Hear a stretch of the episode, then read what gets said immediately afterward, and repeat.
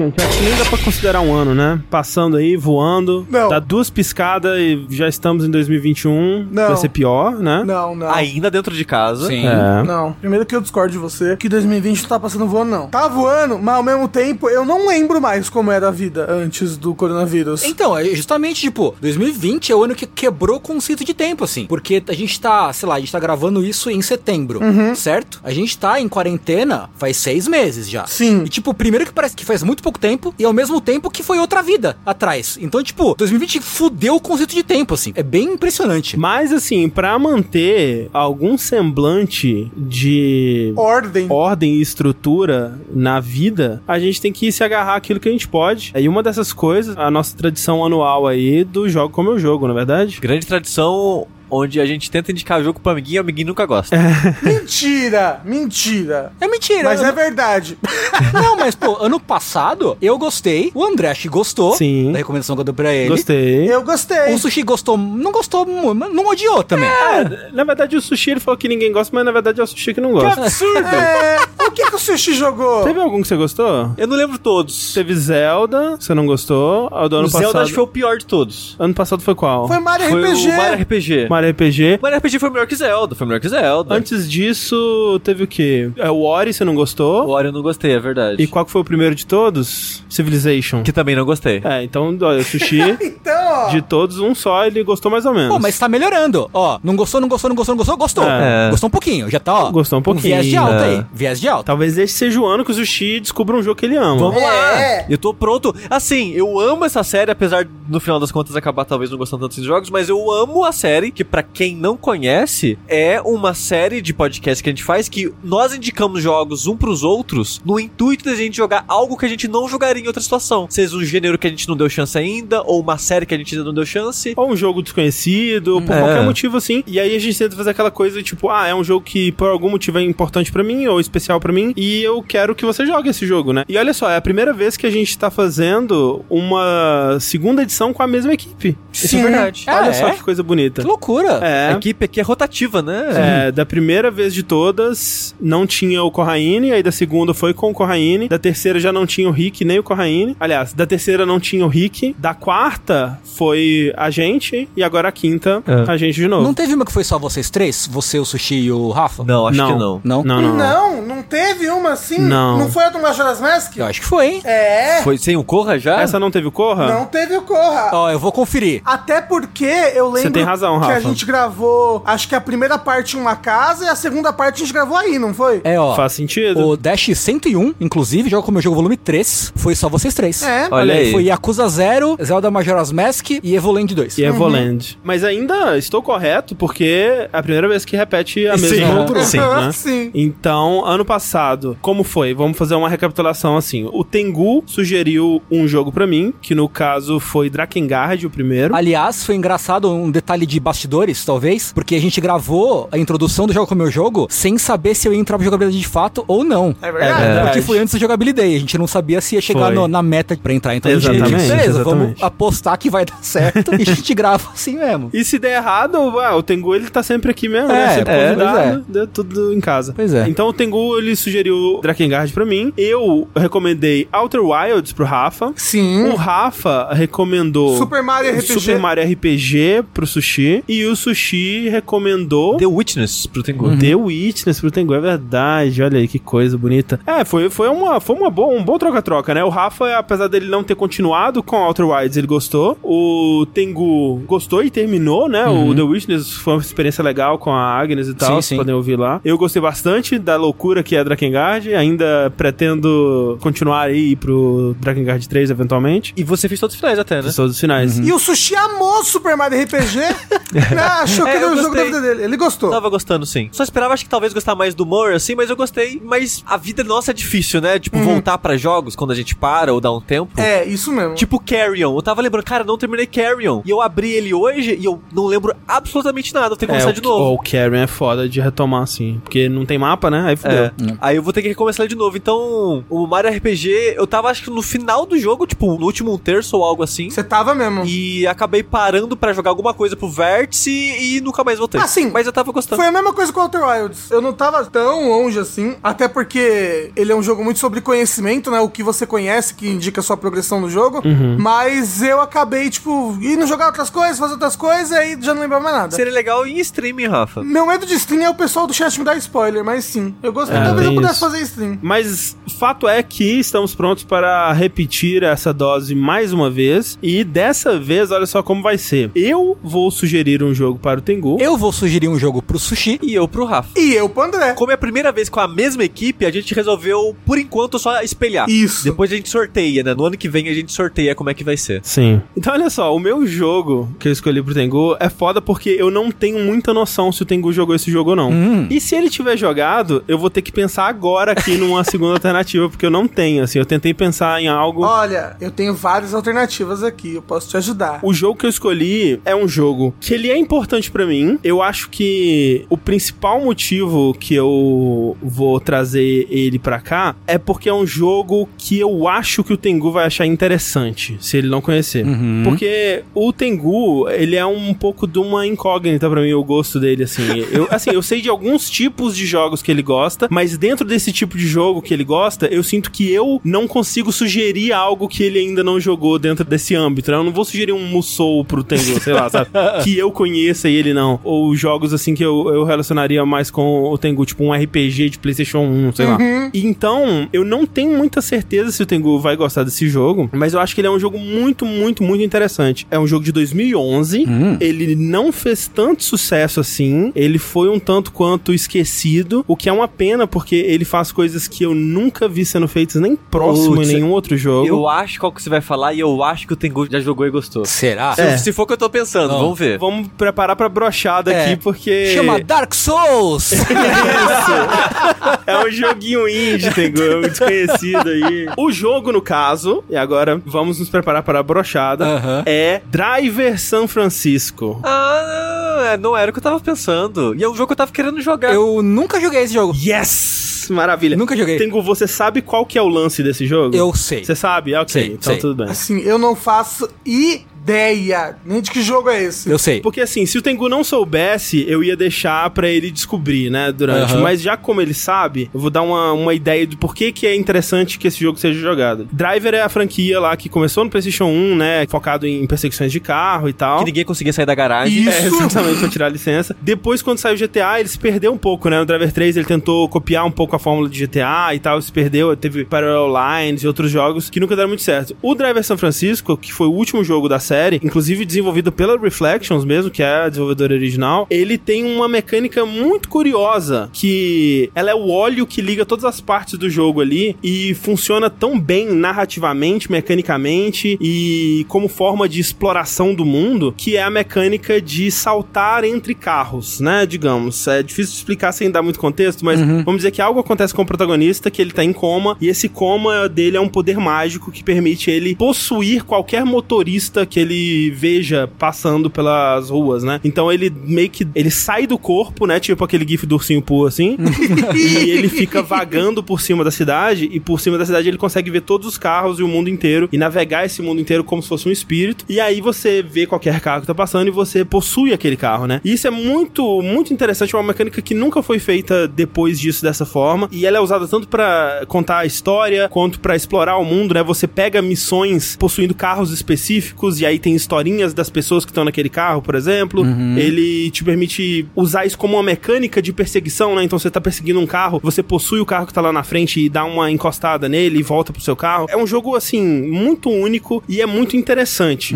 Eu acho que o Tengu vai gostar. Pelo pouco que eu conheço dele, eu acho que eu vou gostar também. Porque eu gosto desses jogos que são mais abertos, porém com um foco. Tipo, eu não gosto de GTA, mas, sei lá, The Willman eu gostava muito, assim, de jogar, sabe? Ah, pô, é, pô, então eu acho que você vai gostar de, desse então jogo. eu acho né? que eu vou gostar também do no, no Zero. Aham. Ele só não é muito difícil de você encontrar pra jogar ele? Então, se você quiser jogar no PC, Ah. é mais fácil. Sei. Mas não tem no Steam mais, que tiraram. É, você teria que jogar uma versão, Não, tudo né, bem, daquele daquela. jeito. Tá, não, sua, sussa. Mas eu tenho ele pra PS3. Se for o caso também, eu posso te mandar. Ah, ok, vamos, vamos ver. Mas muito obrigado, tô empolgado pra jogar. Porque não joguei na época que ele saiu e eu sempre ouvi falar muito bem dele, que era um jogo realmente muito interessante. Então eu tô empolgado pra jogar ele, finalmente. Show. Eu tô. Eu também eu vou aproveitar pra rejogar, porque eu não jogo também desde 2011. Quero ver o que, que eu também vou achar, né, dele hoje em dia. É, eu nunca joguei ele, mas eu sei que ele me virou um sucesso cult, né? Igual Ah. o Far Cry 2, assim. Tipo isso. é. Tipo, não é muita gente que jogou, mas é comum você achar meio que um nicho de jogadores que jogaram e gostam muito dele. assim. Uhum. Tô, tô Curioso. curioso. Legal, curioso. legal, gostei. A minha sugestão pro sushi Ai. é de um jogo que também é muito importante pra mim, é um dos meus jogos favoritos, eu acho. Eu comentei sobre ele no nosso podcast de top 10 jogos da década. Olha aí. Hum. Falei sobre ele. Eita! E eu acredito que o Sushi não tenha jogado. Eu perguntei pra Thalissa, fui conferir com ela.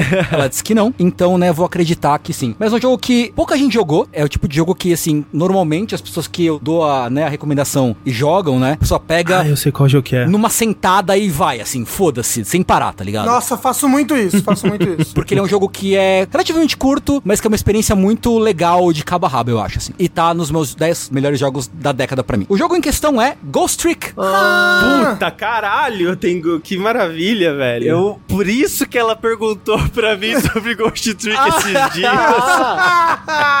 Safadinha. Nossa. E ela perguntou num contexto tipo, ai, aquele jogo lá, né? Perguntou como se ela tivesse jogado. Eu falei, não, mas eu nunca joguei, eu não sei disso. Aí ela, ah, tá, então. Tá bom, então. Valeu, Thalissa, caralho. Simuladíssima. A Thalissa é muito mastermind, De né? demais.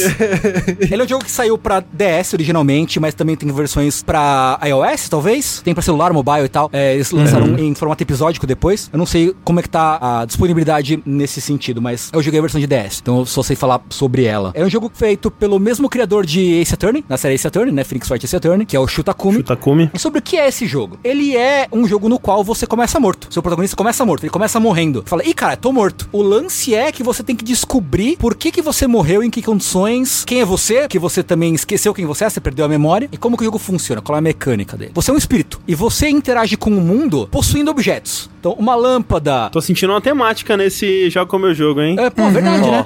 Uma lâmpada, um abajur, um, um aspirador de pó, sei lá, uma janela. Então você vai possuindo objetos e interagindo com eles. Em cada fase é meio como se fosse um puzzle gigante. Você precisa chegar de ponto A a ponto B ou fazer coisas A, B ou C antes de terminar. E você tem que manipular os objetos para poder se locomover pelo cenário e causar os efeitos que você quer. Às vezes tem algum NPC no cenário que você quer interagir com ele de alguma forma, então tem que ser através de um objeto que você vai possuir. Você tem desafios que você tem que fazer num determinado tempo, por exemplo. Você tem que saber ir testando lá pra ver que caminho fazer. É um jogo que é muito divertido. A mecânica dele é muito interessante, muito inteligente, eu acho. A história dele é muito legal, ela te pega desprevenido várias vezes, assim. E os personagens são incríveis. Eu amo de paixão os personagens desse jogo. Todos eles. Ele é um jogo muito charmoso, Muito cara. demais. Muito, muito charmoso, assim. Ele é muito lindo, assim. Visualmente ele é incrível. E é isso que o Tengo falou. Ele funciona e eu não sei se vai ser possível, né? Uhum. Mas eu diria pro Sushi jogar não em emulador, porque ele tem uma coisa tátil nele, né? Uhum. Sim. De você tocar o cenário, você experimentar as coisas ali nele, né? Sim, sim. É, tem que ver como é que vai ser isso aí, porque eu não tenho nenhum jogo nem um console. Pois é, a gente vê como é que faz aí, mas é um dos meus jogos favoritos da vida também. Inclusive, assim, antes da época do sushi no site, né? Então, da equipe original só tinha eu e o Rick, mas nós temos um dash sobre Ghost Trick. Olha só. Isso foi, sei lá, 2012 no máximo. Então, acho que 2011 até, É, viu? eu acho que foi 2011. E eu tô curioso, eu- vou tentar jogar de novo também, porque eu gosto tanto desse jogo. Eu vou tentar rejogar também, porque eu fiquei com saudade. Assim, eu acho que o Sushi vai gostar. Acho. Eita. Meu palpite nesse momento é que o Sushi não vai gostar, Não vai gostar. por causa de um elemento específico, Tá, ok. mas eu vou deixar pra Ah, falar meu aí sobre Deus, isso lá. adolescentes de novo no meu Não, jogo. não de adolescentes. Até onde eu me lembro, pelo menos. É um jogo que eu já tava com muita vontade de jogar, porque todo mundo que joga fala muito bem dele, né? Elogia muito ele. Eu tenho uma certa preguiça por causa de ser criador do Ace Attorney, que eu não gosto de Ace Attorney. Uhum. Então dá aquela preguicinha já assim de cara. Sei. Mas é um jogo que eu quero muito dar uma chance. Assim, sobre isso, pelo menos, apesar de que eu gosto do Ace Attorney, pra mim ele tá em outro patamar, assim. Ele é num nível que eu considero muito, muito superior a Ace Attorney. Eu mesmo sendo fã de Ace Attorney, eu acho que o Ghost Trick tá bem superior, assim. É, mas legal, legal, interessante. A minha recomendação pro Rafa vai ser com uma lógica diferente dessa vez, porque já é a segunda vez que eu vou indicar um jogo pro Rafa. É?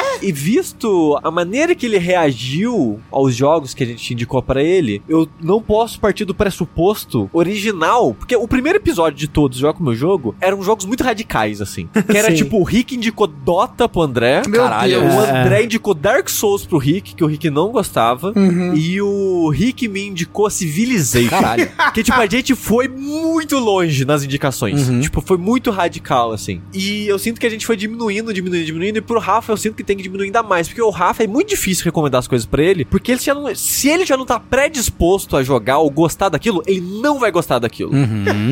É tipo o Yakuza. Ele jogou, tipo, 4 horas de Yakuza, Não, sei não, lá. não, não, não. Eu che- foi longe da Yakuza. Não, você jogou pouquíssimo, Não. Rafa. Você não chegou no capítulo 4, que eu falei, joga até o 4 e você não jogou. Não, eu joguei pelo menos umas 10 horas daquele jogo. Pelo menos. Ô, louco. E eu gostei do jogo. Eu só. Aquele negócio de sempre, né? Ah, tem que jogar outra coisa pro vértice. Ah, tem que jogar outra coisa. E acabei nunca jogando. E eu tive que devolver, né? Porque eu peguei emprestado de alguém. Mas mesmo assim, eu lembro que você teve, tipo, sei lá, mais de um mês pra jogar e você não jogou tanto assim. É verdade. Eu lembro que você jogou nos últimos dias, antes da gravação, porque você tava com preguiça de jogar o jogo. Tava- eu, te- eu não tenho preconceitos. Para com isso. E- mas, mas isso é sempre. Toda recomendação que a gente fez pra você foi meio que a mesma coisa. Você jogou, Rafa? Ainda não. Jogou, Rafa? Ainda não. Aí, tipo, no dia anterior, o Rafa senta e joga um monte, assim, pra poder falar. Absurdo. Então, eu não quero indicar alguma coisa que o Rafa vai ficar com preguiça. Eu quero tentar, pelo menos, indicar uma coisa que o Rafa vai querer jogar. Que ele vai olhar aquilo tipo, ok, dessa vez eu vou. Ah. E eu tinha pensado num jogo antes, que a gente já tá, já tá pensando no jogo faz um tempo, né? E antes do último vértice de jogos que a gente gravou. Que seria o Unworthy, que é meio que um Dark Souls 2D, só que o Rafa jogou Blasphemous. E se o Rafa jogar esse jogo depois do Blasphemous, o Rafa vai odiar esse jogo.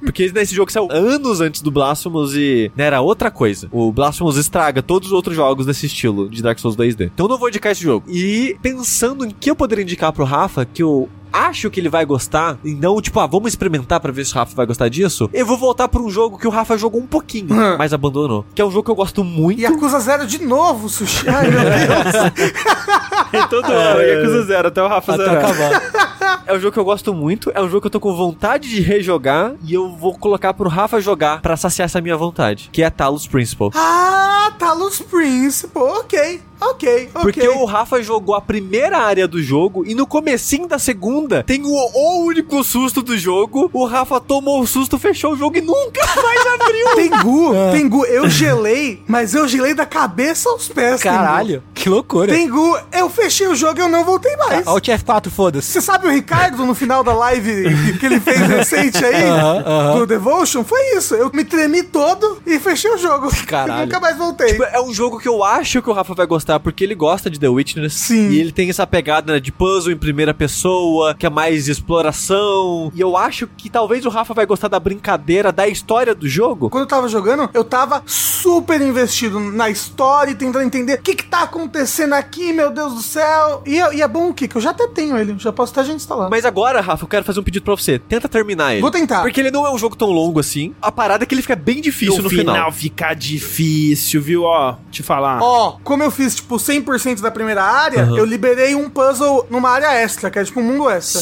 Eu liberei Sim, uma sim. fase. E eu consegui vencer essa fase. Então, ó, vamos lá. Ele é um jogo que, tipo, sei lá, começo do ano passado ou final de 2018, deu de novo essa vontade, porque eu gosto muito dele, e fui rejogar. E o começo foi uma brisa, que, nossa, eu lembro disso, lembro disso. Quando eu cheguei no último mundo, eu tava filho da puta. É, Eu, eu meio que lembrava das coisas, mas ainda assim eu empacava, que é muito difícil o último mundo. eu acho que eu não animo rejogar Talo Principal, talvez nunca mais, porque ele fica muito difícil. Tipo, eu também acho a história dele muito legal e eu queria talvez revisitar por causa da história, assim, né? E é legal como você muda. Porque, a- como é que é a pegada da história? A história é você acorda num mundo que você não entende o que tá acontecendo, quem é você, aonde você tá. Você só entende que você tá meio que passando por testes, provas de propósito. Algo tá te testando. E você é um robô. A princípio você não percebe, mas logo no começo do jogo você já percebe que você é um robô. Ok, você é um robô, você é uma inteligência artificial avançada em um robô. E de tempo em tempo você encontra um computador, uns painéis, que fica te fazendo perguntas existenciais. Tipo, quem é você? O que, que você gosta? O que, que você faz? Como você enxerga o mundo? E esse tipo de coisa. Parece Deus.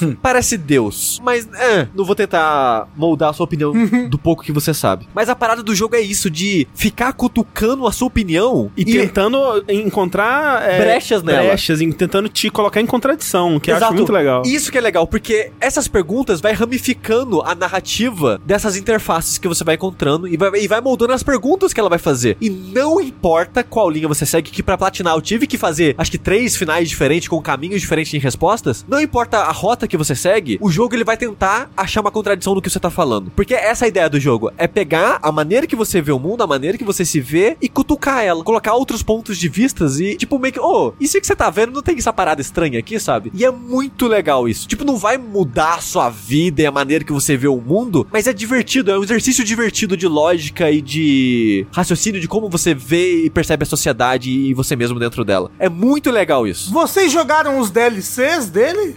Joguei. Eu joguei tudo do jogo original e tudo do DLC. Eu não lembro. O que, que é o DLC? Ele tem o Road to Gehenna, Sirius Ah, e. Prototype. Joguei, joguei. É, esse Road to Gehenna, é você é um outro robô, uma outra inteligência artificial, meio que num outro teste.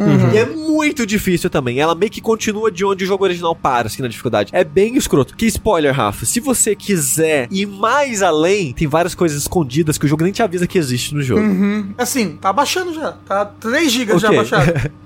E essas paradas opcionais, você fica, mas espera, o jogo tá marcando coletar isso, mas eu nem faço ideia que porra é essa. Então o jogo meio que fala que existe algo, você só não faz ideia onde que tá aquilo.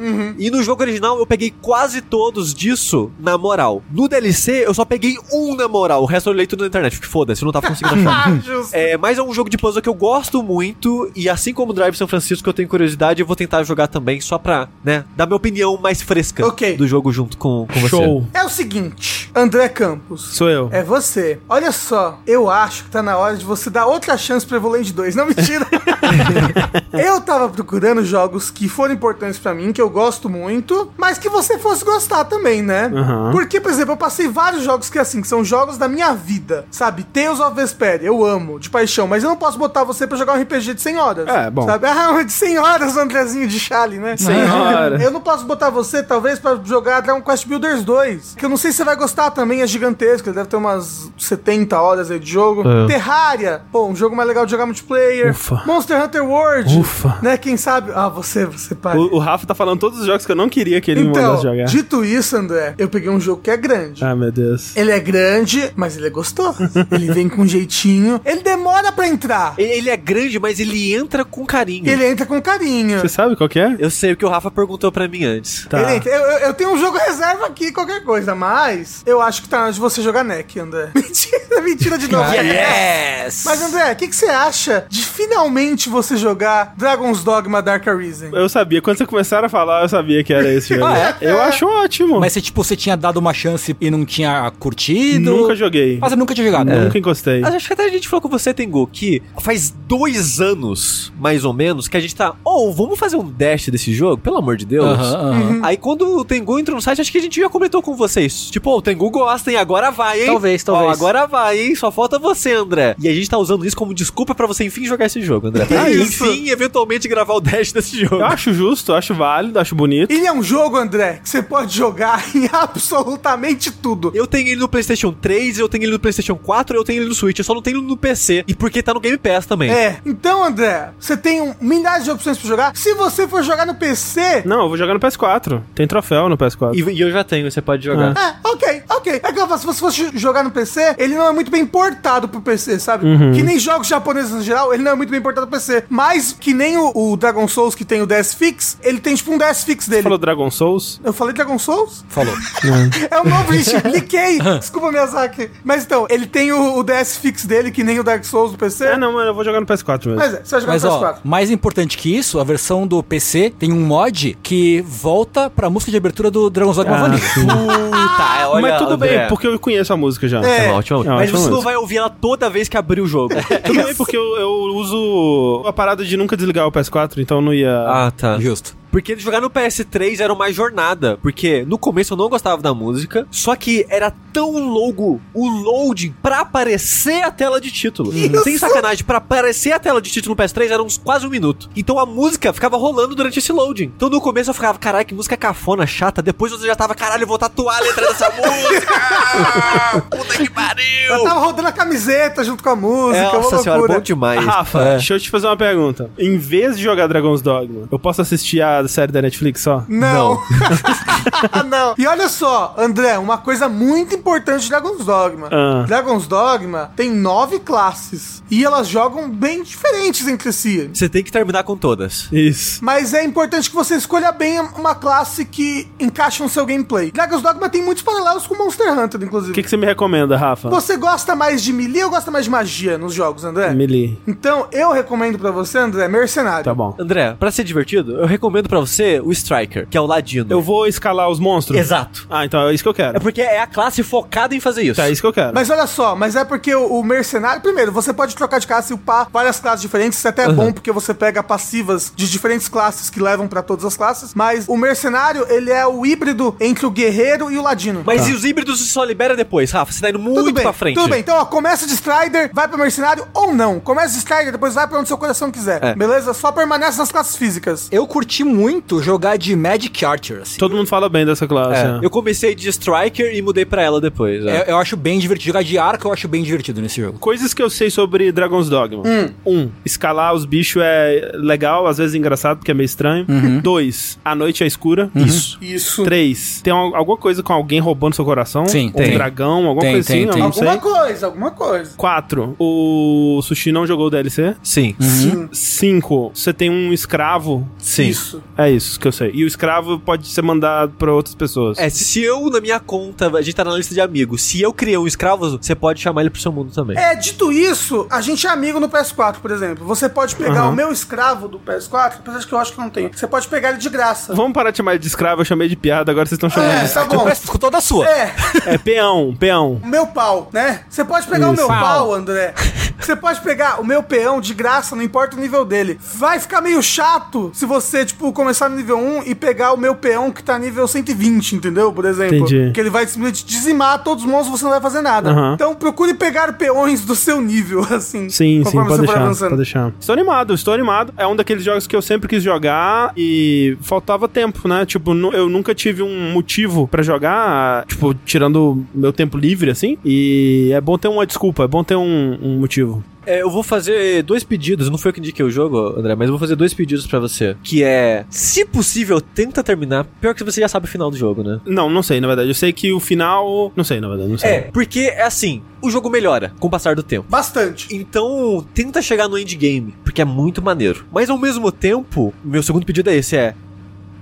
Tenta não rushar o jogo, tipo, Hum. tenta aproveitar seu tempo nele, porque eu amo. Não é que eu amo, eu não consigo focar em história desse tipo de jogo. Sempre, né, vago pelo mundo. No comecinho do jogo, o jogo fala, ou vai pra essa cidade aqui, que é basicamente a única cidade do jogo. Eu não fui pra ela e fui explorar literalmente o mundo inteiro antes de ir pra lá. Foi um erro, porque eu nunca comprei a habilidade novas classes, porque lá na Mas que você vai quem fazer poderia isso. imaginar, na verdade? Foi levemente um erro, mas é uma das coisas que eu mais me diverti fazendo num jogo na minha vida, porque o mundo não escala. Não é tipo Skyrim, é meio que dificuldade fixas. Em cada região, Então, é. tipo, ah, eu vou pro norte. Nossa! Caralho, encontrei uma quimera forte pra caralho. Mas não, eu vou conseguir. E eu batia cabeça, mas matava. Eu, ufa, matei. Caralho, foi foda pra cacete isso. Continua indo pra norte, continua. Caralho, encontrei a morte, filha da puta. Morre, morre, morre. E tipo, foi muito satisfatório eu desbravando esse mundo hostil pra cacete e descobrindo coisas escondidas e cavernas e rotas e é muito gostoso você só vagar por esse mundo. É. Então, deixa seu coração ser livre. Tá bom. Eu acho que o lance da, da descoberta nele é muito legal, assim. Tipo, você tá andando, aí você tem um bando de monstros, aí você tem, tipo, a morte, aí você encontra um forte com soldadinhos que tem uma historinha. É meio na pegada do Skyrim, assim, só que divertido, só que não terrivelmente chato. Só com combate bom pra caceta. É, né? O jogo dirigido pelo Hideaki Tsuno, que é o mesmo cara que dirigiu Devil May Cry Cry 3, 4, 5. Então o combate é bem divertido. Apesar de ser meio bagunçado quando você vai escalar os monstros, é, é engraçado em alguns momentos. Mas, tipo, é um jogo muito legal de você sair só explorando. Show, estou animado. E agora nós vamos deixar esse áudio aqui numa cápsula do tempo e voltaremos para ele daqui a alguns meses. Será que o mundo já vai ter acabado? Fica aí o questionamento. Eu sou o André Campos. Eu sou o Eduardo Sushi. Eu sou Rafael Kina. Eu sou o Fernando Muciari. E esse é o centésimo vigésimo sexto Dash Podcast no Jogabilidade.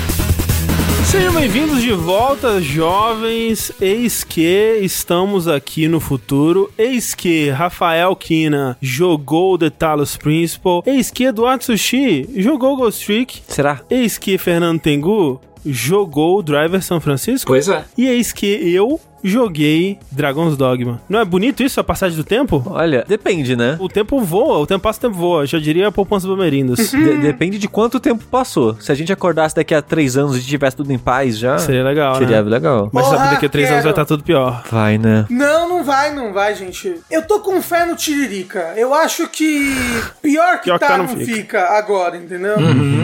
Mas vejam só, se você está ouvindo esse podcast muito rapidinho da data do lançamento dele, no momento em que ele surgiu no seu feed, corre para twitch.tv barra jogabilidade que está rolando o Jogabilidade.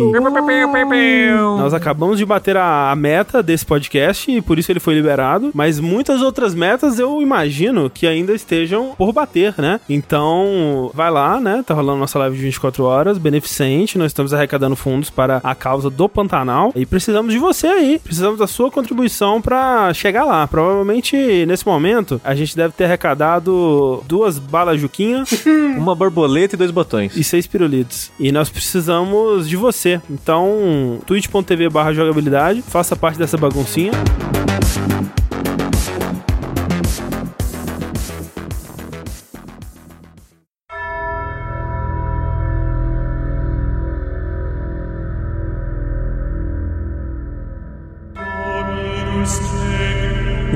Vamos começar aqui com um jogo que eu indiquei pro Rafa dessa vez. Acho que deu mais certo que a minha indicação do Yakuza pra ele, que não deu tão certo assim. que no caso a indicação foi Talos Principal. E Rafa, o que você achou de Talos Principal? Primeiro, tirando as coisas da frente, eu amei o jogo. Próximo jogo, gente, acabou. Acabou! Yeah!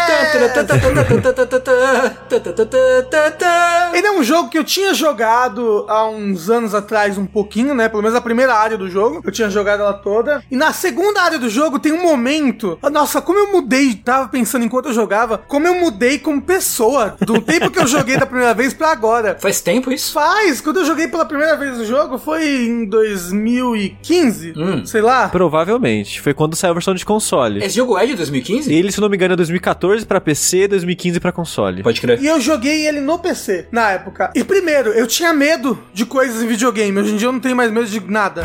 eu lembro que em vários momentos do jogo, eu ficava, ai meu Deus, ai que medo. Ai, um glitch. Ai, uma sombra de alguma coisa. Ai, que medo. E aí tem um momento na segunda área do jogo que dá um susto, né? Dá um semi-susto. E eu percebi, inclusive, que eu, eu só tomei esse susto porque eu corri. Eu tava correndo e aí, nesse momento, vem um, um eco. Vem uma gravação do passado de uma pessoa igual a você, correndo na sua direção e gritando. E eu, como eu estava correndo, eu bati de cara com esse negócio e eu tomei um puta susto. Eu falei, eu nunca mais vou jogar esse jogo na minha vida. Nunca mais jogou. E desliguei. E nunca mais joguei. Mas joguei agora. E primeiro que eu não tive medo de nada. Ele não é um jogo de terror. ele não é um jogo de terror. Mas ele, ele tem, um, ele, tinha, ele tem um mistério, né? Ele é um jogo misterioso, é. É, isso sim. E isso me dava medo quando eu joguei pela primeira vez. Você ficava, eu tô falando com um capeta. Ai, meu Deus do céu, que medo. Não, não isso, mas tinha esses ecos dos outros robôs que estavam andando por ali. Tinha o mundo dando glitch. Tinha vezes que o mundo ficava tudo escuro e aí Deus tinha que falar pro mundo se acalmar, lembra? Aham. Tem essas coisas que me davam uma cagaçãozinha. E hoje em dia eu, eu não tenho mais medo de nada. Mas, Rafa, você tá falando de Deus e de susto e de mundos. O que, que é E esse robôs. jogo? É, robô, eco do robô. Então, Talos Principal, ele é um jogo de videogame, tá? Você começa o jogo, Antes disso, ele é um jogo de videogame desenvolvido pela Crow Team, não é é? o pessoal do Serial Sam, não é? Exato. Esse Exato. jogo, por sinal, ele usa só a asset do Serial Sense. É impressionante. Ah, é? O bicho que corre na sua direção e grita, ele é o inimigo do Serial Sense. Não, não é. Ele é. Ele é um inimigo que é sem cabeça e carrega uma bomba em cada mão. E ele corre na sua direção e explode. Não! O bicho que corre na sua direção é uma gravação de um robô, do Sansara. Eu sei, eu sei, Rafa, mas essa parada, o grito, é o mesmo grito. O ato de correr na sua direção é a mesma coisa. Só mudaram o bonequinho que corre na sua Ah. direção, gritando, entendeu? Eu só descobri que era da mesma equipe do Sr. Sam porque tem vários easter eggs de Sr. Sam dentro do jogo, né? Tem. Tipo, tem uma sala que é muito fácil de descobrir que você entra e tem um inimigo do Sr. Sam falando Money, money! Que acho que jogando dinheiro pra cima. Sim. Tem um mundo que tem uma estátua que você pode construir. Essa estátua é um inimigo do Sr. Sam. Aquela estética dele de cidade europeia, dessas ruínas, né? Uma coisa meio grega, não sei qual que é essa porra. Tudo é, Serious isso é Sam. Serious Sam pra caralho. 3 e do 4, principalmente, né? É, Porque e, antes tipo, não era assim, não. A parada é que eu achei impressionante que eles conseguiram justificar muito bem isso no jogo, porque Sim. esse jogo, ele saiu pouco depois do 3, então ele usa os assets do 3 especificamente. Então o 3 vai pro Egito, aí vai pra Grécia, aí tem parada medieval, e o jogo, ele utiliza esses três biomas, digamos assim,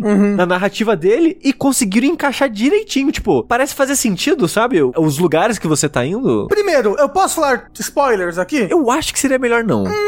É que é tão difícil, porque ele é um jogo de filosofia. Ó, você começa, você é um robô que está acordando nesse jardim grego e Deus, Elohim, que significa divindade, né, em hebraico. Hebraico. Ele fala com você, olha, oi minha criação, olá. Oi, sumida. Oi, sumida, como você vai? Aproveita o mundo aí, faz uns puzzles, né? Bem-vindo ao mundo, só olha, só não pode fazer tal coisa, né? Você só não pode subir essa torre aqui. Você só não pode comer da maçã. Isso, o resto do mundo é seu. E o jogo ele tem muito esse paralelo bíblico do Jardim do Éden. Uhum. Só que você é um robô. Você percebe isso logo de cara porque você pode jogar em terceira pessoa e você mexe nos terminais de PC que estão espalhados por esse jardim. É. E quando você mexe nos terminais de PC, você enxerga as suas mãos de robô. Uhum. Assim, né? Não que represente o jogador necessariamente, mas a arte do jogo, né? É um robô com um gatinho no colo. Isso. Sim. Dito isso, não tem nenhum gatinho no jogo, não achei? Não. Essa cena aparece num dos finais do jogo. Ah, Ah, é? é? Sim. Num dos finais do jogo aparece o robô com um gatinho no colo e ele fazendo carinho no gatinho, assim. Olha só. E eu tava falando que ele é um jogo de filosofia, porque, primeiro, né? Ele, o nome dele é Talos Principal, o princípio de Talos. E Talos é uma figura mitológica grega que era um gigante de bronze, né? Que ficava na ilha de Creta. E o princípio de Talos é justamente, tipo, essa figura, esse construto, que inclusive tinha uma veia, né? Que passava por dentro do corpo dele, que fazia ele viver, né? Que levava esse néctar por dentro do corpo dele lá. Ele era um ser humano? Ele era uma pessoa? Qual a diferença de uma pessoa para um robô? O que faz um ser humano ser um ser humano? É, aí toda a discussão filosófica em cima disso é tipo, ah, ele também tem um líquido que dá vida pra ele, assim como o sangue pro humano. Isso. A parada é que coloca vários análogos que tanto o, o Talos quanto um ser humano normal precisa pra viver. Então, se eles são tão análogos assim, por que ele não é um humano? Então você tá me dizendo que David Cage não inventou isso. É isso que você tá me dizendo.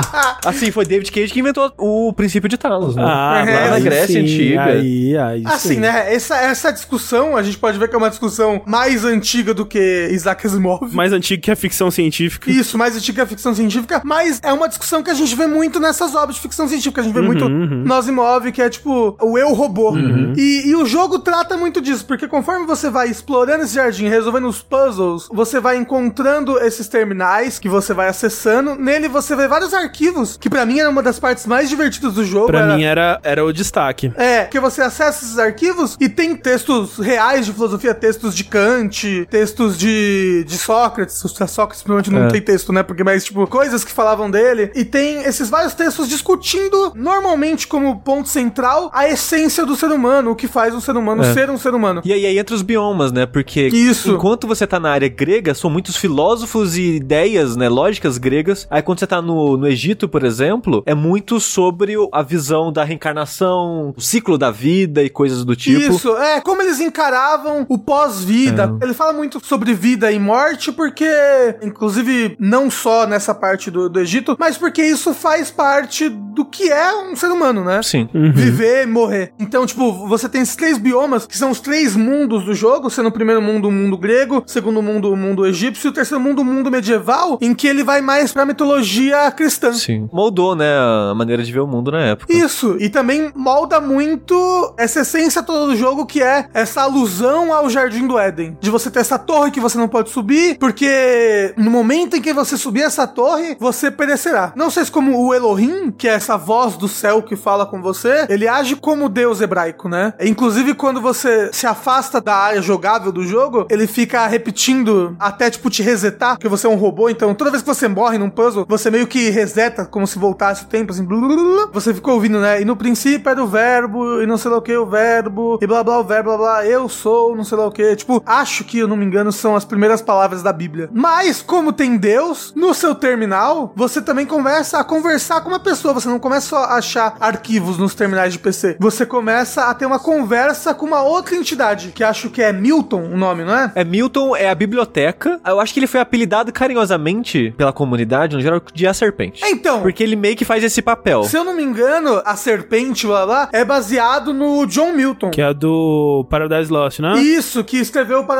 Lost. E o negócio é que no Paradise Lost, não sei se foi a primeira obra, mas é famoso por ter, tipo, dado uma persona, dado características, motivos, razões para Satanás ser do jeito que ele é, entendeu?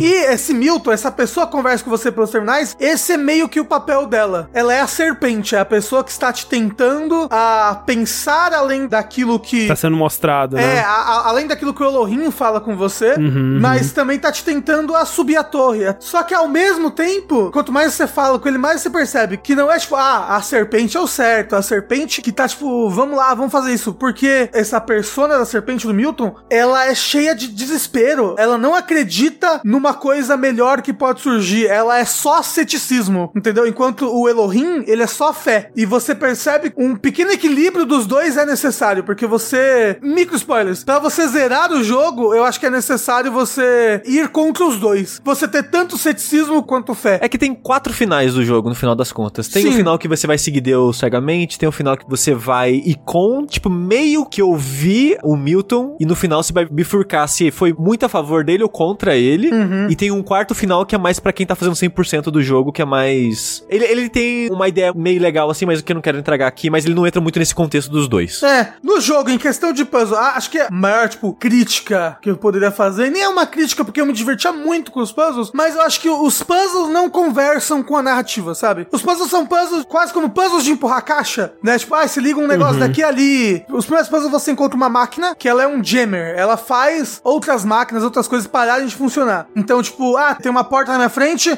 e tem uma porta na frente da minha frente. Então, tipo, eu tenho que dar um jeito de fazer essa porta parar com o jammer, mas ao mesmo tempo pegar esse jammer pra parar a porta da frente. Só que se eu pegar esse jammer que tá parando essa primeira porta, a porta vai fechar. Como é que eu faço isso? Então, tipo, eu uso o jammer pra parar a primeira porta do lado de uma parede que é alta, pra depois eu dar uma volta, pegar ele e usar na segunda porta. São puzzles que usam muito o espaço 3D, assim. Sim, eles não são puzzles elegantes no sentido Não. de puzzles do The Witness, por exemplo, que eu diria que são puzzles muito elegantes, assim. Eles são mais puzzles. Me lembra um pouco, tipo Half-Life 2, sabe? É puzzles de física e de carregar uma coisa daqui pra cá e de posicionar e de navegar um espaço 3D e de entender a relação entre objetos e causa e consequência, assim. O puzzle do jogo, ele é muito sobre gadgets. Você mesmo quase não interage com o mundo, você interage com esses É. objetos que eles vão interagir com o mundo, né? Então, a base do puzzle é isso. E eu gosto muito dos puzzles desse jogo, dos puzzles desse jogo, mas ele tem um problema de como ele ele usa muito o espaço 3D do cenário. Se você cometer um erro, às vezes você tem que gastar muito tempo, tipo, tá, eu coloquei esse objeto aqui, não deu certo. Agora eu tenho que explorar esse lugar, olhar ele de outros ângulos pra ver onde eu posso levar esse objeto pra funcionar. Então, isso de posicionamento e carregar coisa, e talvez você fez um erro, e às vezes tem timing, vai escalando. Conforme o jogo vai ficando mais pro final, vai ficando mais assim, mais complicado, mais elaborado, com mais objetos, mais chances de errar. E no final começa a me dar um pouco de preguiça, porque começa a ficar elaborado demais. Sim. Então começa a tomar tempo demais pra tentar uma ideia e se errou, até você tentar uma outra ideia, às vezes demora muito tempo nesse processo. E jogo de puzzle eu gosto que é um jogo mais rápido nesse sentido. Então, a minha maior crítica a esse jogo é isso, de os puzzles às vezes consomem tempo demais entre tentativas assim. Ele acaba sendo meio frustrante pelo tempo que você perde se você errar uma tentativa ou outra. Apesar de não ter um estado de falha propriamente dito. Coisas que me incomodavam eram puzzles que você podia morrer. Sim. Que era foda, porque às vezes é um puzzle longo, né? Tipo, como você falou, você às vezes tem que andar pra fazer as coisas. Então, tipo, eu sei a solução do puzzle. Só que pra isso eu preciso fazer um. exercer um trabalho, né? Eu pego um negócio aqui, levo pra lá, ligo um negócio aqui, aí desvio um laser que tá vindo pra lá, e faço isso, isso, isso, isso, isso. Cheguei na metade do puzzle. Aí nessa metade do puzzle tem uma bomba que eu não vi porque eu tava correndo pra fazer o puzzle. Pá, explodi. Puzzle reseta todo. Eu, ai, caralho, que ódio. Dito isso, ele tem um botão de acelerar o tempo que eu só fui descobrir depois da metade do segundo mundo, que ajuda muito, que aí você faz as coisas bem rapidinho. Mas ainda é, um- é um processo mecânico ali, é um trabalho que você tem que fazer. Mas o que que. Botão de acelerar o tempo, no que que ele ajuda exatamente? O que que ele faz ser mais rápido? Você andar mais rápido? Não, ele acelera tudo mais rápido. Então você Ah, pode tá. andar mais rápido, pega as coisas rápido. Então você fica segurando o botão e fazendo as coisas tudo rapidinho. Só que ainda Entendi, você tem que ser rápido nos botões e tudo mais. É, porque às vezes tem, tipo, a, a mina, ela tá andando em círculo. Aí você quer que ela passe por onde tá. Aí você acelerar um Isso. pouquinho já diminui a sua espera da mina passar, por É exemplo. que é bizarro, que eu platinei esse jogo, eu lembro muito pouco dele. Eu lembro de, de sentimentos, assim, que eu tive com ele. Eu lembro, por exemplo, isso que o Sushi tava falando, de... Chegou no final do jogo, eu tava claramente muito mais investido na história e saber o que ia acontecer narrativamente do que em completar puzzles. Tipo, eu gosto dos puzzles, mas eu acho que, como o Sushi falou, chega um ponto que eles ficam elaborados demais. É. E aí, pro conjunto final de puzzles, que é uma parte bem mais opcional, né? Que você tem que conseguir umas estrelas, eu acho. Sim. Eu olhei solução. Eu peguei o walkthrough pra tudo. Porque eu, tipo, ah, velho, eu não quero. Tô de boa, tranquilo, assim. Eu quero saber a história. Eu quero ver o final do, do, do joguinho. É. Mas, ó, já que o André puxou isso, eu queria falar que eu gosto muito dos puzzles do jogo, de novo falando, mas o que eu mais gosto da parte mecânica e de gameplay dele é de como ele usa segredos. E como ele atiça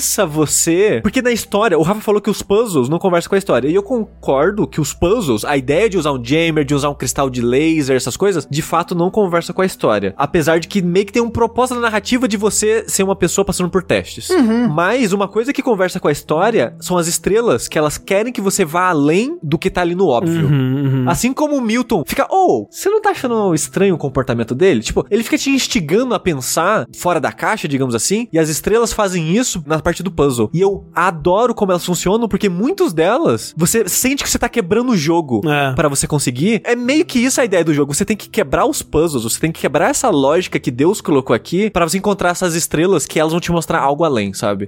E eu acho muito, muito legal os segredos e caçar segredos nesse jogo. 95% das estrelas eu peguei sozinho, mas tem algumas estrelas que eu não gostei. Apesar de que, tipo, pegar as estrelas é a minha parte favorita do jogo. Eu me sentia Einstein, sabe? Tipo, Sim. Meu Deus, eu sou muito inteligente. Eu direcionei coisas e quebrei É. o jogo de uma maneira louca que, meu Deus, ó, peguei uma estrela. Mas tinha uns puzzles É. específicos que era tipo puzzle do relógio, que ele, ele te dá um poema que você tem que Sim. escanear num QR Code do seu celular. E aí é um poema que fala sobre a lua. Aí você tem que ver, tipo, a hora que o homem pousou na lua e botar no relógio ali. É, mesmo assim, é, é meio quebrado esse puzzle. Sim, porque o jogo, uma das maneiras que eles contam uma narrativa pra você é através de QR Codes pelo mundo. Só que quando você olha pro QR Code no jogo, já aparece o que o QR Code é, que é uma frase. Aham, sim. E tem um QR Code que você encontra no começo do jogo que ele não aparece nada. E em 2015 eu não tinha um celular que lia QR Code, sabe? Eu acho que em 2014, 2015 não era todo mundo que tinha celulares que tinham essa capacidade. Ainda mais no Brasil, né? Então, quando você vai ver no, no Steam, por exemplo, o pessoal da época reclamava muito, porque nenhum deles tinha como resolver esse puzzle, porque não tinha tecnologia pra isso. Mas quando você escaneia com o celular, é meio que uma frase que falaram durante a viagem do Homem à Lua. Tipo, quando o foguete foi lançado, qualquer coisa assim. Uma frase que foi dita de verdade. E nessa frase tem uma hora. E a ideia era que você usava a hora que cita lá no, no puzzle. Mas realmente é um- é um dos puzzles mais escrotos do jogo, assim. E até em entrevista eles falam que eles erraram a mão ali mesmo, porque você consegue extrapolar a resposta certa de uma maneira errada através da frase também. É cheio de problemas esse puzzle, assim. É, mas assim, no geral, os puzzles da estrela são sensacionais. É. Coisas que me incomodavam no puzzle era esse negócio de morrer. E, tipo, às vezes eu sabia a solução do puzzle. Tipo, eu tava certo. Só que eu tinha que encontrar um ângulo muito louco pra passar os lasers, sabe? Tipo, Sim. um ângulo muito torto ali. que a... Eu tava com a solução certa. Eu, eu consegui, por exemplo, levar o meu redirecionador de lasers pro local certo. Eu tava tentando pegar certo, mas eu não levei ele pra um cantinho da parede ali que dava pra redirecionar. E é tipo, caralho. Aí essas coisas eu não gostava. Mas no geral, eu gostei muito dos puzzles. Me diverti pra caralho. Sonhava com os puzzles, sabe? Sim. É tipo The Witness. Eu, eu ficava jogando muito tempo, eu ia dormir. Aí no- nos meus sonhos eu ficava ligando pontinhos e caminhos. É tipo isso. Eu sonhava que eu tava usando jammer, aí bloco, aí tipo, eu gostava demais. Mas tem algumas coisas ali que eu acho que ele força muito. Mas, Rafa, falando das estrelas,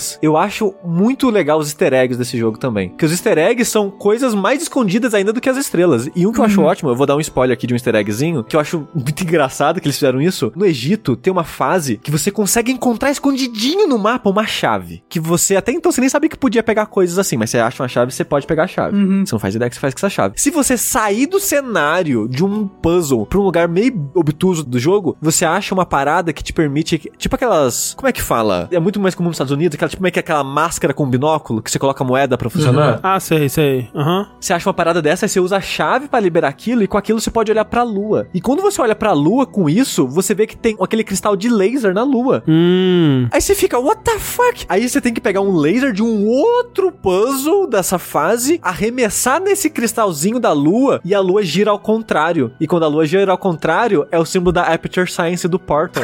e passa aquele, o robozinho do, do Portal O 2 Whitley, passa voando assim na frente da lua se você usar a luneta de novo pra ver ele. E tem um puzzle, por exemplo, que esse eu não vou falar como faz, que é bem obtuso de conseguir também, que você tem que pegar um objeto de uma fase, tirar ele do mundo da fase pra um lugar escondido no meio do mato, debaixo d'água, uma caverna, e na caverna você acha a capa do Dark Side of the Moon, do Pink Floyd. e toca um pedacinho parecido com uma música do Pink Floyd lá dentro da, da caverna, Que sabe? doideira. Então tem vários easter eggs escondidos assim que eu acho muito legal. Eu acho que o único desses que eu encontrei sozinho foi o da sala de cinema. Que esse eu não conheço. Eu mandei até um vídeo quando eu encontrei que eu falei, engraçado esse Talos Principal, né? E aí eu tô tipo numa sala de cinema, tem no Egito tem uma parede secreta que você chega perto, tem tipo interagir, aí você aperta e brum, ela desce, aí tem tipo um código estranho. É o, é o carimbo do Papers, Please. É isso aí. Aí você encontra o carimbo na fase escondida no lugar, aí você vai carimbo lá, aí abre um buraco no chão e você cai e é uma sala de cinema com vários desenvolvedores assim. E aí você pode ver um videozinho que talvez seja de Sirius Sans, eu não sei. É tipo um moço no avião, é preto e branco, assim. Eu, eu, eu tava muito animado tentando fazer o vídeo pra mostrar pra vocês e não prestei atenção.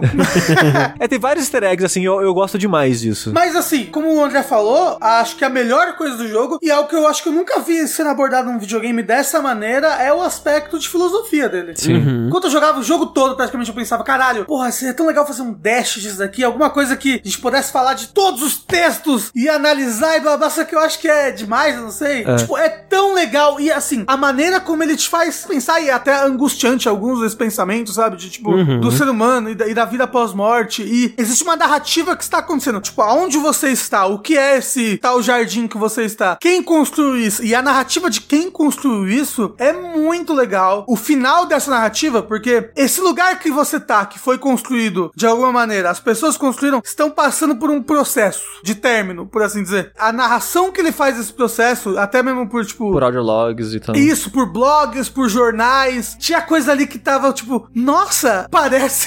Parece quase coisas que a gente tá passando hoje em dia. e ao mesmo tempo, meu Deus, que angustiante tudo isso. Tem um texto que fala sobre os animais de estimação que eu fiquei muito com o coração apertado, assim, sabe? Das coisas que estavam acontecendo naquele mundo. Até das pessoas que estão trabalhando nesse tal projeto e como as coisas aconteceram do jeito que aconteceram. Muito bom. Mas olha só, Rafa, eu tenho algumas informações pra te passar, então. Hum. A história do jogo, ela foi escrita por duas pessoas, o Tom Gilbert e o Jonas Kiratsis. Esse Tom Gilbert é o cara que fez a história do Swapper. The Swapper, The bom jogo. E que é outro jogo de puzzle também. E esse Jonas Kiratsis é basicamente, acho que um escritor indie que meio que já parou de fazer jogos, que ele fazia basicamente point and clicks, jogos narrativos com muito viés político e filosófico, que eu acho que você vai gostar se você procurar os jogos dele. Eu posso te passar o link de alguns, que muitos deles são grátis. Uhum. Ele tem um futurista, que eu acho que foi assim que ele conseguiu esse emprego até, que ele tem um que é meio que um adventure em primeira pessoa futurista, que é sobre inteligência artificial também, coisas assim, que é legalzinho. Mas o interessante é que esse Jonas, ele atualmente foi contratado pela Croteam, ele é um funcionário da Croteam, Hum. e ele que escreveu a história do Serious Sam 4, Coitado. e ele já anunciaram, né? E quando a Devolver comprou a Croteam recentemente, eles falaram: a gente tá trabalhando no Talos Principal 2 e ele vai escrever de novo. Ah, sim. No Talos Principal 2. Porra, que legal. Ele falou, Crotin, deixa a gente fazer Talos Principal 2, ele só se fizer Serious Sense 4. Aí ele, ah, então tá, né? Essa Crotin, é que, que ela, ela só fez Zero Sen, né? Pelo que eu tô vendo É, aqui. ela tem outras coisas, mas é O jogo principalmente. principal deles é, o Serious Sam. Isso. E a última coisa que eles fizeram foi Talos Principal. Serious Sam Sam 4. 4. É, porque Zero Sen 4 lançou já? Já Lançou. lançou há uns dois meses atrás. Ah, é... É- é muito ruim? É.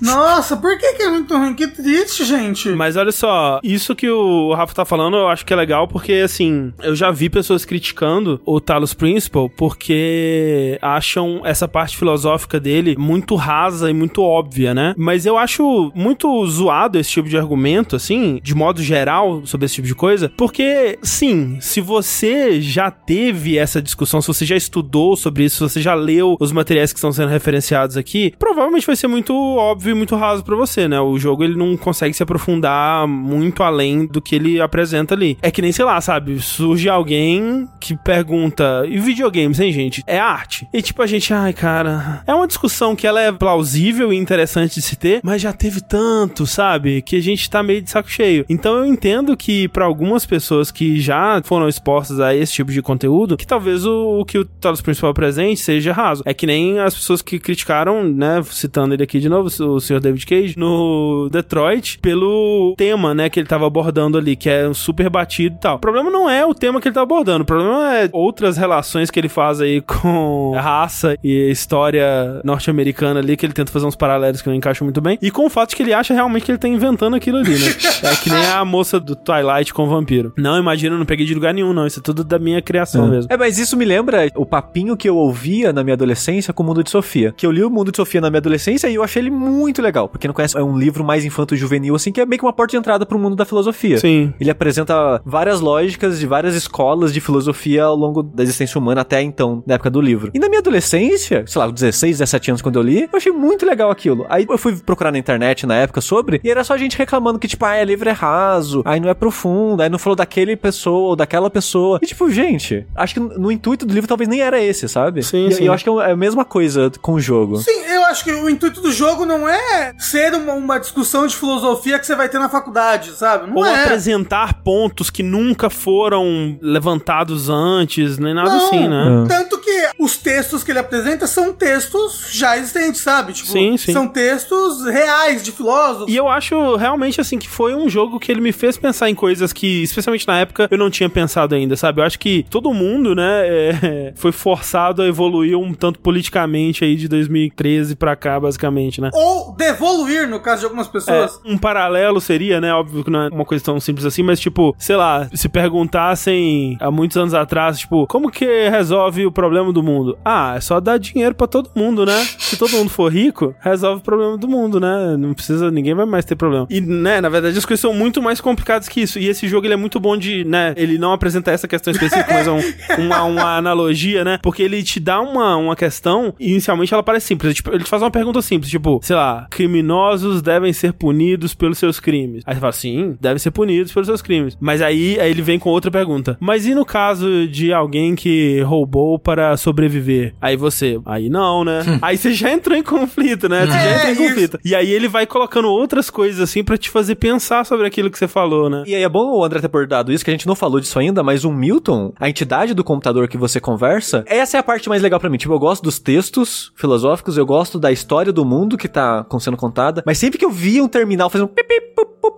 eu ia correndo na hora. É, exato. Porque eu queria conversar com ele. Porque quando tá fazendo pipipi popopó, é quando ele vai ter algo pra falar pra você. E esses são os melhores pontos pra mim, porque é a hora que você interage com a história do jogo, né? Você não é só absorve ela, né? Você brinca com o, o conceito que o jogo quer brincar com você. E a primeira parada é: ah, pra você criar uma conta aqui na nossa biblioteca e você ter acesso às informações daqui, você precisa provar que você é humano, porque só um humano pode fazer conta aqui. Mas, ah, mas eu sou humano. Ah, mas prova pra mim que você é humano. É, você aí tá- começa a dá um captcha, identifique carros e barcos. É. Aí ele começa a brincadeira, tipo, ah, eu sou humano porque eu penso, eu sou humano, sei lá, porque eu tenho dor. Ele começa a aprofundar e toda vez que você fala com ele, ele vai avançando essa historinha. Até um ponto que ele faz meio que um teste da capricho com você. E eu acho impressionante que sem... eu joguei esse jogo já três vezes inteiro, assim. E sempre bate mais que signo pra mim. É tipo um signo no final das contas, que são respostas pré-prontas, né? Mas eu sinto que conversa comigo um pouco o que ele tá fazendo ali, e a partir desse seu signo que o jogo identificou ali, ele vai começar a cutucar você. E eu acho muito interessante como como, como o Rafa falou, o Milton, ele, ele é muito cético. Então ele não vai acreditar em nada que você fala. Então não importa o que você responda, ele vai achar um, um contra-argumento. Isso. E vai tentar achar uma brecha no seu raciocínio. E o papel dele não é te dar uma resposta, é só te fazer pensar. E eu acho muito legal o jogo ser focado nisso, sabe? E eu acho que ele faz um trabalho melhor do que The Witness, por exemplo, nesse quesito. Que eu acho os puzzles do The Witness, o mundo do The Witness melhor. E o The Witness, ele quer meio que fazer a mesma coisa com você. Ele quer fazer você questionar e pensar sobre ponto de vista. E pra ele fazer isso, você vai encontrar um milhão de audiologs sem contexto nenhum. E vai encontrar os vídeos sem contexto nenhum. E o jogo quer que você, na sua cabeça, crie esses contextos e, sei lá, absorva alguma coisa ou tire alguma informação daquilo. Nesse sentido, eu acho que o Witness não faz um trabalho muito bom, não. Não. Ele é interessante, mas pelo menos pra mim, assim, falou tipo, tá, ok, aonde você quer chegar com isso? Sim. É. Aham. É, por exemplo, no- no- na parte dos vídeos, né? Tem um vídeo que é o cara mega cientista que eh, arte não existe. Aí no outro espectro tem a pessoa que é tipo total louca das ideias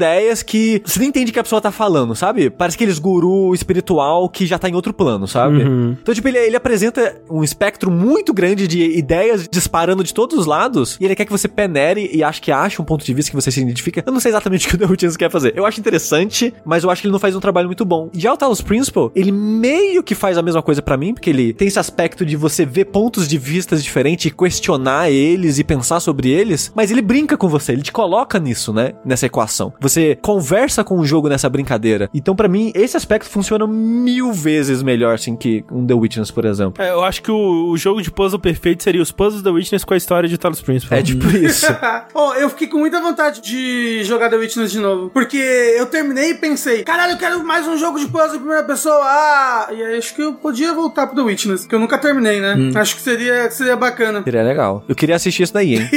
Vou fazer stream sem chat. Mas o Talos Principal, Rafa, você fez tudo dele? Eu não fiz as salas das estrelas. Ah, Eu ok. peguei todas as estrelas, eu fiz todos os puzzles, eu fiz o final. Final que eu acredito que seja o final final. Você subiu na torre. Eu subi a torre, isso, tudo mais. Tava inclusive pensando, será que montar os Principal 2 e a partir dali ia ser muito louco? Então, eu acho que o Talos Principal 2, ele vai partir de um outro lugar. Porque, por exemplo, ele tem um DLC, e o DLC são outros indivíduos fazendo outras coisas em outro lugar, enquanto o personagem principal, digamos assim, tá fazendo a jornada dele. Porque é, é- é bem legal que enquanto você tá jogando, você encontra esses QR codes, que são os comentários, e são comentários de outras pessoas iguais a você. Por assim dizer, outros robôs. É, é meio que mensagem do Dark Souls. É isso. Só que tem as pessoas que são NPCs mesmo, que são, tipo, pessoas do jogo. Sim, sim. Tem o Sansara, tem o The Shepherd, tem o Chip. E você vai, tipo, conhecendo e vendo, tipo, ah, esse daqui ele é mais cético. Ah, esse daqui ele acredita muito no Elohim. Ah, esse daqui não acredita em nada. E, E é legal que eles têm um arco narrativo, né? isso, eles têm um arco narrativo e, tal qual o conhecimento humano, você percebe que você só tá conseguindo avançar dentro daquilo porque outras pessoas vieram antes de você e avançaram primeiro, entendeu? Será que o quarto final que você não fez é sobre isso, Rafa? Não sei, talvez.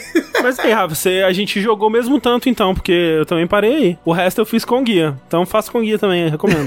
Não, mas eu gosto dos puzzles. Acho que eu, eu ainda tô com a cabeça que eu ainda consigo fazer os puzzles. Agora, eu gostei muito das salas que você tem que usar um machado pra entrar nelas. Aham. Eu empaquei foda nessa primeira vez porque ele nunca te apresenta isso, né? Você tem que pensar, ah, é um machado, o que eu faço com isso, sabe? Aí você tem que pensar em usar ele de maneira X e o jogo não te apresenta, né? Mas é do mundo da estrela, é pra ser secreto, é pra ser difícil, então tudo bem. Quando você entra nessas salas do Machado, são vários puzzles daqueles de você encaixar os Tetris. Uhum. E é muito legal, cara. Eu me diverti muito nisso. É um puzzle tão simples, é um puzzle que eu poderia ter no meu celular, um jogo que é só assim. Mas, Rafa, antes do jogo sair pra PC, como um teste, ou já como eles criaram esse sistema de encaixar as peças de Tetris, eles criaram um jogo pra celular antes do jogo de PC sair, que é Talos Principal, algum subtítulo que eu esqueci, que é só isso, é só combinar as pecinhas de Tetris. Porra, é mó divertido, eu vou baixar esse jogo. É. Eu realmente me diverti bastante. Teve uns que eu fiquei empacado, tipo, uma hora, uma hora e meia. Caralho. Teve. Teve vários puzzles que eu fiquei empacado, porque eu não queria pesquisar, entendeu? Uhum. E aí eu fiquei empacado por muito tempo. Mas uma coisa que você pode sempre fazer em jogo de puzzle, Sushi, é o seguinte. Pesquisar no YouTube. Não, as tentativas são limitadas, Sushi. Se você ficar testando todas as possibilidades, uma hora você encontra a solução do puzzle. Eu faço muito isso. Não, eu, não- eu não tento resolver batendo cabeça, não. É, não, aí Eu não. bato cabeça até eu conseguir. Mas, Rafa, então me dá um- uma conclusão aí, um veredito sobre Talos Principal pra você. O que, que você achou da experiência? Ó, gostei pra caralho. Eu fiquei meio triste porque eu fui jogar em português e tava na- no começo do jogo. Aí a legenda tava errada no lugar. Eu, eita, porra, não vamos jogar em português não. Mas, tipo, eu não sei quem jogou em português aí. Tiver pra eu ler nos comentários. Você acha que foi uma boa experiência? Você acha que teve muitos erros, muitas coisas assim? Porque eu queria botar pessoas pra jogar esse jogo, só que não, não entende inglês, então. Sim. Mas ele tem em português do Brasil? Só no PC, só no PC. Ah, é? É, no console não tem. Eu gostei pra caralho, gostei muito, muito, muito mesmo. Quando eu joguei da primeira vez eu já gostei, mas dessa vez acho que talvez eu joguei mais calmo. Eu sou uma pessoa mais calma hoje em dia, eu não sei, pra videogames, não sei, não sei, porque ao mesmo tempo eu não sou. é, prefiro ser essa metamorfose ambulante. Do que ter aquela velha opinião Não, formada sobre, sobre tudo. tudo. Olha aí o Milton te ajudando a chegar Talos lá. Principal, né? Uma grande música do Raul Seixas. Exato.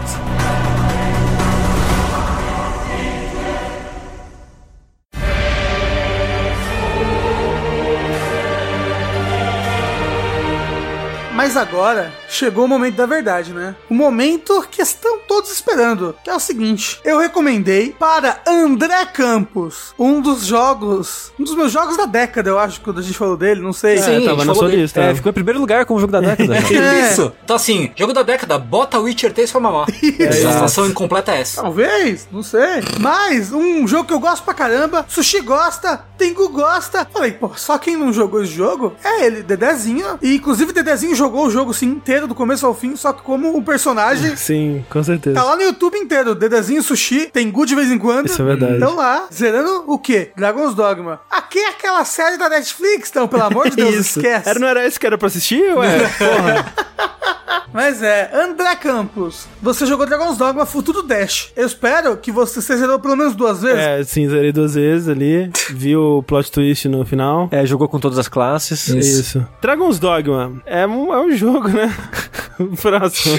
É muito difícil falar sobre Dragon's Dogma, gente, porque Ele é um jogo muito ótimo, né? Realmente fica difícil de onde É começar, né? complexo, é cheio de nuances, dá camadas. Cam- eu Camadas. sinto os olhares julgantes de você sobre mim aqui nesse momento. Tudo bem, André, eu vou falar ainda hoje. E o Dragon's Dogma, assim, é um jogo que ele é difícil de jogar pra esse formato aqui, né? Porque ele é gigante. Porque ele é um jogo gigante e ele é um jogo que, por todas as histórias que eu ouço de pessoas que gostam muito de Dragon's Dogma, ele é um jogo sobre deixar a vida te levar, né? Você se perder nesse mundo, se jogar e ver o que acontece por aí, né? E essa, realmente, essa experiência eu realmente não tive. Um dos motivos é justamente que eu tava tentando jogar o máximo possível dele, ver o máximo possível de, de conteúdo pra falar aqui. E não vi muito conteúdo, na verdade. Um dos motivos é que ele demorou muito pra me prender de qualquer forma, assim, sabe? Eu comecei e joguei, sei lá, umas 5, 6 horas dele, meio que não gostando de quase nada do que ele tava apresentando, assim. Obviamente não, não tem como gostar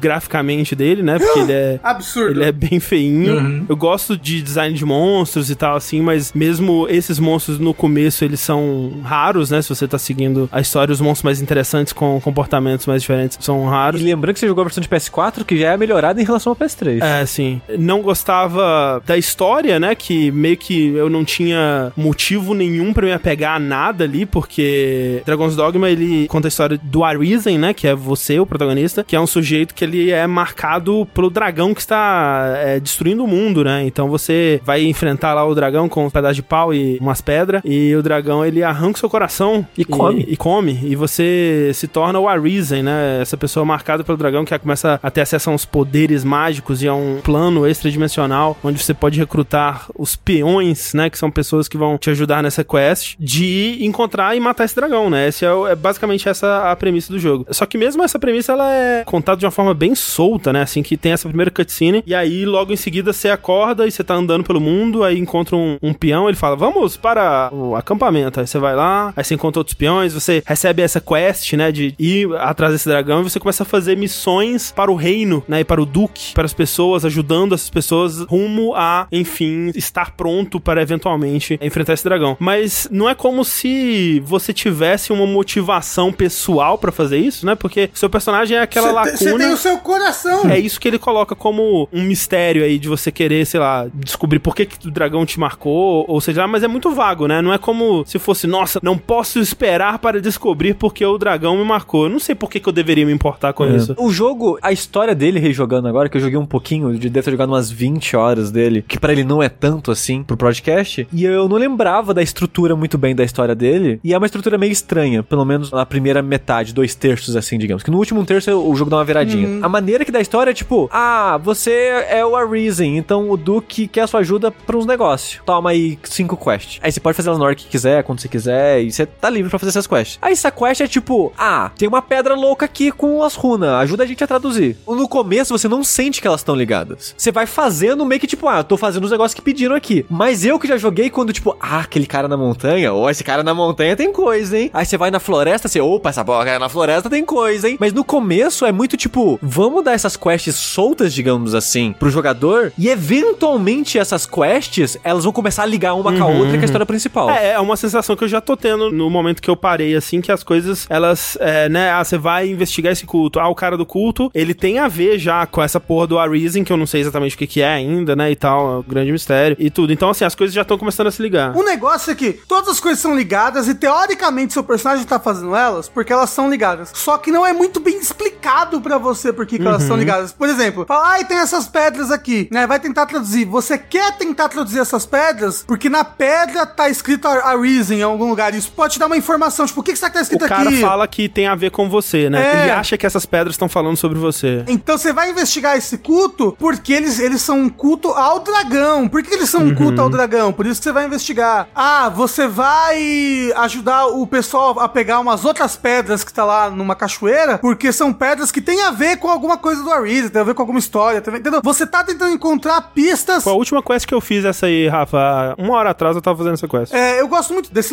lugarzinho que você entra, eu acho, eu acho bacana. É um dos poucos dungeons do jogo, que é uma dungeon fechadinha assim. Elas são todas ligadas ao tema de tipo, ah, estou procurando saber o que é um Arisen, o que faz um Arisen, e estou procurando saber o que é o dragão e onde encontrar ele e, e- e matá-lo. Só que é tudo meio, meio mal explicado, assim, É, tipo, tudo meio "Ai, solto." vai pegar as pedras. E ele não se esforça muito em te dar motivos pra se importar, né, inicialmente. Tipo, ele tem esse mistério, mas assim, que nem tem aquela amiga dele, a, a Kina, né? O, o Rafa lá. Escreve do mesmo jeito que o meu nome, como é que pode? Exato. Tipo, ela é sua amiga, hein? Caguei. Tipo, não tem, não, não tem uma, um momento, não tem um, sei lá, alguma, qualquer coisa. Se esforça, faz Você alguma já viu onde coisa. que ela tá agora? Não vi porque deu essa quest pra ir salvar ela. E aí eu tentei ir lá, tinha uns bandidos muito fortes. Eu falei, vou deixar para depois. É aí eu avancei e perdi a quest. Vocês me conhecem, vocês sabem que eu saio perdido por esses jogos, né? Uhum. E eu tava andando à toa e eu encontrei um templo numa floresta lá. E ela tava lá,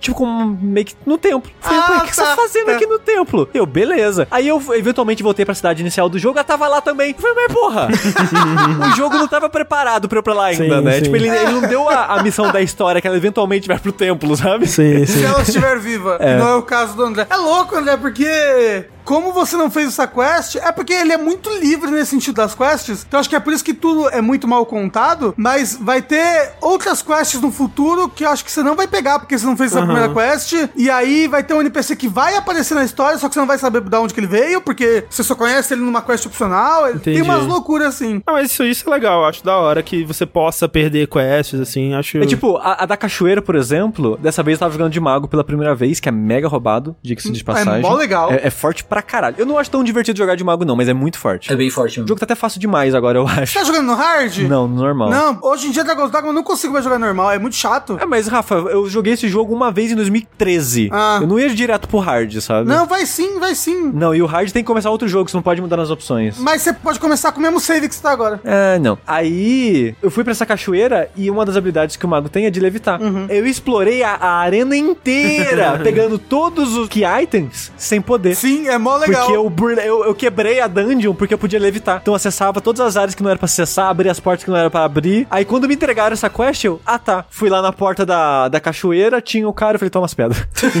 e acabou, sabe? Eu já tinha feito tudo que era Caramba. pra fazer. Mas direto acontece isso de eu tá explorando algum lugar assim e. Ah, você completou uma quest. Eu, eita, nem tinha pegado essa quest. Que porra é essa? É que às vezes você pegou aquelas quests tipo mata dai rato. Não, É, não, não era, não era, era coisa mais específica. Ah, É que às vezes também tem quest quando você sofre uma emboscada emboscada, o jogo cria uma quest, tipo, sobreviva à emboscada. Isso. Ah, teve uma que foi assim. É, e se você sobreviver, só fala quest completa, é só entendi, isso. entendi. Você não chegou nesse ponto, mas tem uma quest também, que é um grupo de bandidos que tá atrás de você pra te matar. Ah. Às vezes eles te emboscam também, e quando você termina, você completa as quests. Mas então, então como eu tava dizendo, tipo, a história, ela não tava me prendendo. Eu comecei como Ranger, né? Vocês me recomendaram, que é o Strider, né? Strider, Isso. isso, isso, isso. Strider, que ele tem du- duas faquinhas e um, um arco. E ele rola. Então, calma, vamos chegar lá. O arco eu achei bem ruim de usar, bem chato, assim. Dá uns tiros no olho do Ciclope. É, é roubado. Ar- Eu odeio arco em videogame que você aperta pra soltar a flecha. Não, você tem que segurar e quando você solta, a flecha sai. Pelo amor de Deus. Não. Arco em videogame que é É esse? muito rápido, André. É pá, pá, pá. É tipo uma pistola, tem que pensar. É, é uma metralhadora. No começo você não tem essa velocidade ainda. É, é bem, coloca a flecha, solta. Coloca a flecha, solta. Você não tem velocidade de metralhadora no começo ainda não. E a faquinha, você vai lá, né? Legal, a faquinha e tal. Só que, tipo, porra, o pessoal do Devil May Cry que fez esse jogo não tem um combo. Porra, tem um ataque forte e ataque fraco. E é isso. Não tem um botão de rolagem, não tem um, um lock, não tem um parry. Que porra é essa, sabe? Que, que combate desgraçado. Aí eu fiquei muito triste com o jogo inteiro, assim. Porra, mas o combate é chato, o jogo é feio, a história é é inexistente. É uma pegadinha. Eu caí na pegadinha aqui do- desse pessoal esse tempo todo aqui me, me pregando uma peça. E aí eu fui insistindo, né? E aí esse que é o problema, porque tipo, eu sentava pra jogar, não, agora eu vou jogar. E aí eu jogava uma hora e, meu Deus do céu, gente, esse jogo não dá não.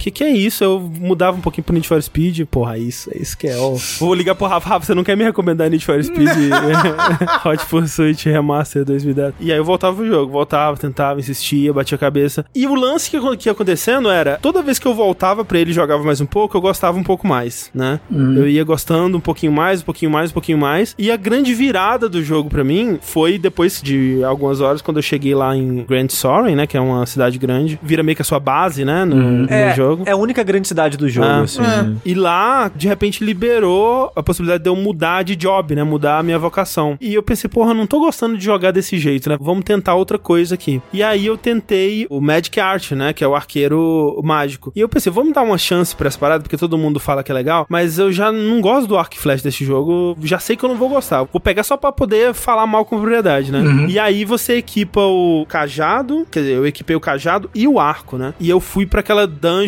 da guilda dos, dos pawns, que você tem que descer uma espiral Você lá. desce o bagulho lá. É, Aham. Que sim. lá embaixo tem, começa a surgir as cobrinhas e tal. Sim. é que tem o Beholder lá embaixo. Ah, é? Ah, ainda não sabia disso aí. Não, Fica aí o spoiler. fica aí o spoiler.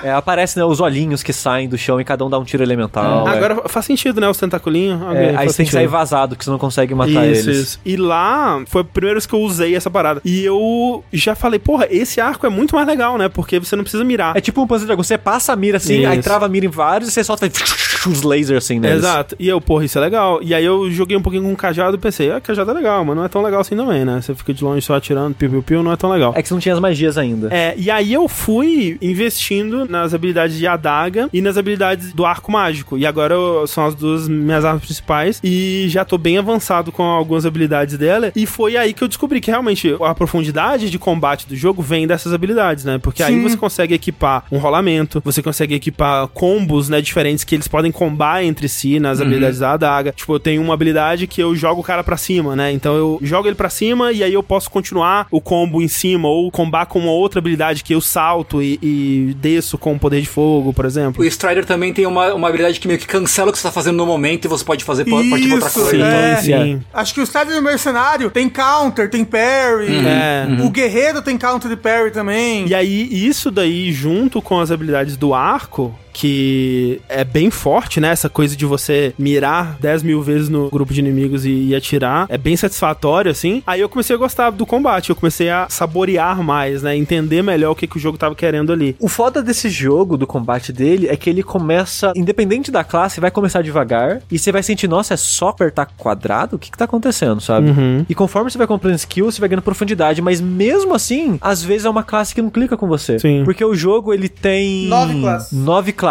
E cada classe é meio que uma arma do Monster Hunter, digamos assim. Sim. Que cada classe vai jogar de uma maneira bem única, comparado com as outras, assim. Então você meio que tem que encontrar a classe que vai funcionar melhor que você, mas você não faz ideia qual é essa classe, sabe? O jogo ele não tem nenhuma pista de qual classe você vai gostar mais, até você jogar um bocado com ela e descobrir, ah, não gostei, ou ah, eu gostei. Uhum. Sabe? Tipo o Mago, por exemplo, que é a primeira vez que eu joguei, é a segunda vez que eu tô jogando o jogo. A primeira eu joguei de Strider, e eu gostei muito do Strider porque é uma classe bem ágil, ela dá muito DPS, e o foco foco dela com o monstro gigante é você escalar o monstro e atacar o ponto fraco. Sim. Porque enquanto o tanque, o guerreirão vai lá tá tancando, o mago vai estar dando buff de elemento em vocês e atacando de longe, você vai estar na cara do monstro, literalmente batendo no olho dele. E eu achava isso maneiro demais, de conseguir fazer isso. E é a classe que melhor faz isso. O negócio é que o André tá num ponto do jogo que ainda não chegou, não tem monstro grande, né? Já teve alguns que eu pude subir, mas tirando o que eles tutorializam, né? Que é o bicho que você tem que bater na perna pra ele cair lá no comecinho. Toda vez que eu tentava subir no bicho, ele me espancava e eu caía. e aí eu falei, porra, e aí eu perdia e o load tava lá atrás, né? E eu, porra, vou ser mais cuidadoso em chefes aqui. É, é o que o jogo está me ensinando É. pela mecânica. Então eu ficava mais de longe, é, tirando flecha e tal. É, é porque você vai comprando habilidade passiva que faz você escalar melhor, que a sua estamina dura mais enquanto você escala e coisas do tipo. E você vai ficando mais Não, eficiente não, não só nisso. isso. Você tem que saber por onde que você vai escalar o bicho. Aham. Você vai escalar o bicho pelo braço dele, ele vai pegar o braço e vai te bater no chão, É, entendeu? não, sim, e, e também o momento que você tem que escalar, né? Porque você começa a escalar e ele começa a dar um ataque específico lá, ele te derruba, né? Então, É, então aí, aí, tipo, você pula, por exemplo, dele, o Skyrim tem pulo duplo. Ele dá um ataque, você pula, dá um segundo pulo e graba o bicho de novo, entendeu? Você tem que saber desviar enquanto o bicho tá fazendo as coisas É, dele. então, é, eu não tenho a confiança ainda pra fazer essa parada. Toda vez que eu tentei, eu me dei muito mal, então eu, eu meio que parei de fazer. Mas se for um ogro, você não escala, porque ele vai comer o teu cu com farinha. entendeu? Porque ele é muito agressivo. Ogro é o que aparece nessa dungeon do espiral, né? É, é. Ele sempre foca primeiro personagem feminina. Sim, sim. Tem isso nele. Tem o ogro. Os pawns, inclusive, eles gostam bastante de te falar sobre isso, Mas né? eu queria falar que uma das coisas Eu que eu mais gosto desse jogo são os pawns, tá bom? Assim, estão lá, né? Eu, eu adoro lá. paus também. Ou, ou os Hunting Packs. É, exato. Caralho, eu amo, eu amo. Hoje em dia, eu não sei o que aconteceu, mas o- os pawns falam, tipo, they're weak to fire. Eu falo, yes! Fala mais 15 vezes, por Não, favor. eu acho maravilhoso. Tipo assim, Eu fico tipo a criança com o Teletubbies, sabe? De novo, de novo. Eu acabei de passar por uma dungeon onde todos os inimigos eram esqueletos. Surge um esqueleto. Meu Deus, é um, um esqueleto animado? É. um monte de ossos andando? Não é possível. Eu queria falar aqui que eles foram muito fundo em como os pawns funcionam. Não sei se o André se aprofundou muito Sim, nisso, sim, um mas tipo, pouco. conforme você vai jogando, você tem um peão que é fixo seu. Ele tá lá pra sempre do seu lado. E você pode contratar dois de outros jogadores. Isso. E se for amigo seu da PCN, por exemplo, é de graça, mas não faça isso, que às vezes seu amiguinho tá com uns peão muito forte e vai deixar o jogo fácil demais. Mas o legal é que quando você contrata esses outros peões, eles trazem as informações dele. Uhum. Então, se eles já fizeram quest, eles sabem fazer aquela quest, eles te dão dicas. É, quando, quando eu completo quest com os meus peões, eles falam, hum, eu aprendi mais sobre essa quest. Isso. E, tipo, os monstros, conforme você enfrenta lobo, conforme você enfre- enfrenta morto-vivo, conforme você descobre como enfrentar aqueles monstros, Você encontra também uns pergaminhos que te que te ensinam, ensinam, sobre... exato. Eles vão aprender a fraqueza, eles vão aprender como lidar com esse monstro e vão começar a falar isso pra você. E fora isso, as informações, o conhecimento que os peões têm, tem comportamento. Sim. Então quando você cria ele, o jogo faz meio que um teste da capricho com você pra que tipo de peão você quer com você. Às vezes ele vai ser tipo muito mais suporte, às vezes vai ser mais agressivo, às vezes vai falar muito, às vezes vai falar pouco. Às vezes ele vai ser hoarder. É, tipo, tá no meio da luta, ele tá lá catando pedra no caminho, assim. Isso. E se você não gosta da maneira que ele funciona, tem a cadeirinha. É você muito pode sentar na cadeirinha com ele e falar, ô filho da puta. Tem uma cadeirinha para especial. de falar comigo. Uma, uma, uma cadeirinha especial que você senta É com ele. tipo, manda o peão pro RH, né?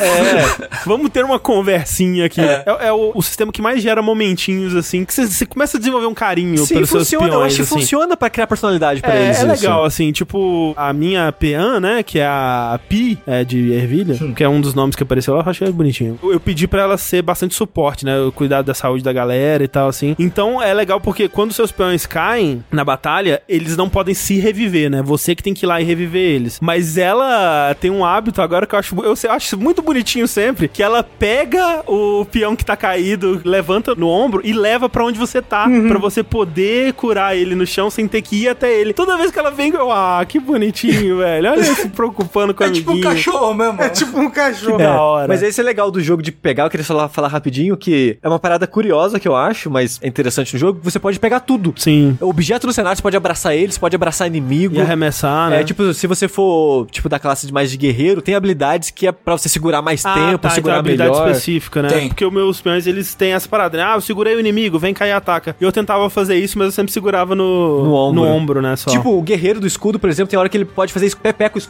Tipo, ele para com o escudo meio na diagonal assim, e se você for na direção dele, ele te arremessa pra cima Ah. pra você escalar já mais alto o monstro.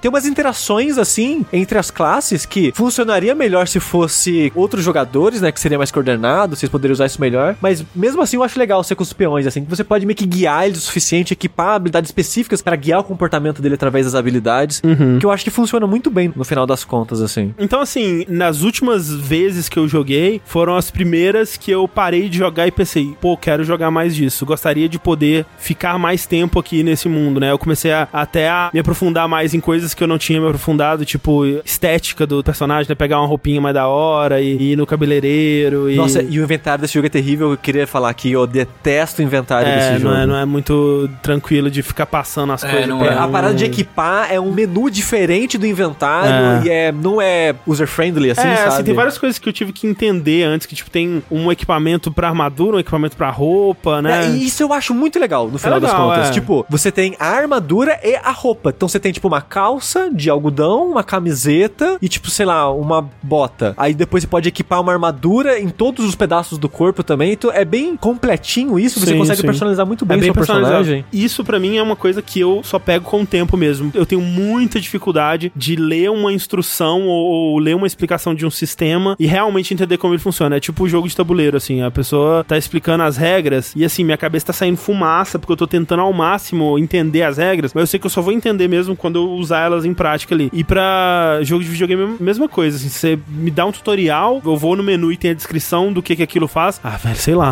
tipo, é um menu, velho. Não sei, cara. E aí só depois de um tempo, assim, quando eu esbarrar em alguma necessidade de usar aquilo ou coisa do tipo, é que eu vou entender como funciona. E eu, alguns aspectos de interface, de menus do jogo eu tava entendendo mais pra agora, assim. Você já mexeu na criação de item? Não, nem, nem toquei. É outra parada que, tipo, nem precisa, nem precisa saber daquilo, na verdade. Não. É. Mas tá lá. E é um menu também meio E, estranho. e me dá raiva essa porra, porque eu volto da dungeon e eu vou, ok, o que, que eu vou vender aqui? Todo item fala, esse item aí, ó, você pode usar pra criar uns negócios bons, hein? Eu, porra, me fala qual item que eu posso vender nessa porra, sem ficar com a consciência pesada. Assim, eu não vendo nada. Eu também não vendo Eu, nada. eu só vendo coisa antiga. Tipo, armadura antiga, coisa antiga. O resto, tudo eu, eu guardo no, no storage. É nem isso eu vendo, mas é porque o André tá no começo ainda, e no começo realmente tem pouco dinheiro. Depois você vai esbanjar É, dinheiro então, até agora, não conseguir no, mais. no ponto que eu tô, já tem bastante dinheiro, assim, já não, não tô precisando mais fazer isso. Mas então, assim, das últimas vezes, por exemplo, tiveram momentos, assim, que eu consegui experienciar um pouco, assim, dessa experiência que todo mundo fala, né, de você tá andando pelo mundo e você vê uma criatura e batalhar com ela e ser muito da hora. Tipo, eu tava indo pra uma quest, que era numa catacumba, e no caminho eu encontrei um, um ciclope, né, com uns goblinzinhos em volta, assim, e eu vou, vamos lá, né, vamos matar. E foi, assim, a primeira batalha que eu falei, caralho, isso foi da hora, isso foi legal, isso foi divertido, foi maneiro, assim, de estrategizar, né, atirar nos pontos chaves, tentar quebrar o dente dele, né, e depois tentar derrubar ele pra atacar no chão e tal. Eu senti que muitas vezes antes, quando eu, talvez por eu estar tá rushando mais a história, eu senti que quando eu encontrava um inimigo, tipo a primeira vez que eu encontrei ó, o bicho que gosta de mulher lá, nessa masmorra da dungeon dos peões, era muito tipo, vamos ficar 30 minutos atirando flash nesse filho da puta, porque se ele chegar perto de qualquer pessoa, ele vai matar com um hit, e eu vou desagrar ele aqui, voltar lá pra cima, salvar e continuar, porque é, é isso que dá pra fazer, sabe? Eu sinto que esse bicho em específico, André, o jogo meio que não quer que você luta contra ele. Ah, mas aí os meus pawns agraram aquele filho da puta, eu, tipo, eu tava tentando evitar. Aí os pawns falam, ó, tem um bicho aqui, atira nele. então, porque você pode fechar o portão pra dar a volta nele, entendeu? então, foi isso que eu fiz. Aí do outro lado, meus pawns voltaram e falaram, olha, tem um bicho aqui, hein? Você, você tá usando o comando do D-pad? tipo, especialmente quando eu quero que eles parem de lutar com algum filho da puta É. e, e venham pra mim. Uma coisa legal que eu gosto muito do combate desse jogo é que você ter conhecimento sobre os bichos ajuda muito. Sim, é verdade. Tipo, você saber qual é o, o ponto fraco no corpo dele que eu posso bater pra acontecer alguma coisa. Qual o elemento que ele é fraco. Uhum. Inclusive, jogar de mago é só isso. É qual elemento esse bicho é fraco, em que ponto do corpo dele que eu tenho que mirar minhas magias, entendeu? É o meteoro mata a quimera com uma só. Fica a dica pra vocês que cai em cima do bode, aí já destrói o bode. Teve um momento muito louco que eu tava saindo da cidade e veio um grifo do nada, assim. Ah! É, é. Já aconteceu eu comigo fiquei já. muito assustado. Tentei montar no grifo, mas não deu A certo. estradinha saindo logo saindo da cidade, né? Isso, atacando uma carruagem lá. É, é, total. Vem um grifamilhão e já cai ali. Pode crer. É muito legal lu- lutar contra o Grifo, inclusive. Uma das coisas, quando você tá jogando Strider, por exemplo, tem uns ciclopes que eles têm capacetes. E você não consegue tirar o capacete. Como é que você faz? Mais. Aí tem toda uma estratégia que você pode fazer pra o próprio Ciclope tirar o capacete dele. O negócio, André, é que, pra mim, o mais bacana desse jogo é- são os bichos grandes. É, pra mim também. Eles são as Ah, estrelas sim, do foi, jogo. foi os momentos que eu mais diverti, sim. Então, e quanto mais você for jogando, mais bichos grandes vão ter. E eu acho que, tipo, metade dos bichos grandes e bichos completamente diferentes e loucos Tão no final. estão no final do jogo. É, incluindo o DLC, que é pra fazer mais pro final do jogo também, que não, tem um monte de bicho eu, novo. eu tô falando acho que excluindo o DLC, porque excluindo Não, não, o mas, tipo, e além disso também tem um É. DLC que também é mais pro final do DLC jogo. tem monstro novo pra caralho. O DLC é meio como se fosse uma coisa totalmente diferente, assim, né? O DLC parece um outro jogo, você tem uma sensação de É. outro jogo. Porque o DLC não é um campo aberto, que nem o jogo é normalmente. O DLC é uma dungeon fechada e muito grande. É, tipo, você vai pra uma ilha fora do jogo, entre aspas, né? Aí lá é meio que tipo, o lance é você fazer runs pra chegar cada vez mais longe nessa dungeon, voltar, purificar o loot que você pega, pegar uma armadura nova pra depois você vai e volta de novo e faz outra run e volta. É quase um roguelike, assim, quase. Eu sei porque eu fui pra lá. Porque a- assim que você sai da cidade, ele fala: Uh, tem uma mulher misteriosa que aparece no Pira, que vem ver o que que é. Aí eu fui, a mulher me levou pro lugar eu morri. Olha, já aconteceu isso já na vida. Mas é tipo, é normal, a galera que é mais experiente no jogo assim, começa o jogo, vai pro DLC, faz umas runs suicidas só pra pegar gear de nível alto, Ah. aí purifica, volta e aí começa o jogo de verdade, assim, sabe? Interessante, Tipo, no interessante. speedrun faz isso. O cara joga de mago, ou pelo menos o speedrun que eu vi, e o mago levita, ele consegue acessar umas áreas que não era pra você acessar tão cedo assim na ilha. Vai lá, pega umas armas fortes e já vaza e vai pro jogo pra É. fazer o speedrun com arma forte. E, gente, eu queria que vocês soubessem que foi tudo planejado, né? Porque se eu tivesse terminado o Dragon's Dogma e falado tudo aqui, a gente nunca ia gravar um Dash Não. É verdade. Então Tudo... foi tudo planejado. Eu queria aproveitar, antes de encerrar aqui, que eu sinto que tá chegando ao fim desse, desse bloco, eu queria falar uma coisa que me surpreendeu dessa vez, que eu não tinha notado, eu não tinha absorvido isso, que é o level design do mundo desse jogo. Porque eu sinto que em jogos de mundo aberto, no geral, tipo um Skyrim, assim, ou, sei lá, Far Cry, obviamente tem uma equipe que vai trabalhar em popular aquele ambiente, mas eu sinto que o foco é ser muito mais um playground, assim, um lugar gigante de infinitas possibilidades pra você fazer. E apesar do Dragon's Dogma ter um pouco disso, ele é muito mais um level design quase tradicional em muitos pontos. É de set pieces, né? De É. lugares que vão proporcionar uma experiência X e aí eles estão conectados por no um, hub, mundo. por um hub maior. É, Porque, sim. por exemplo, você começa numa vilazinha de pescadores.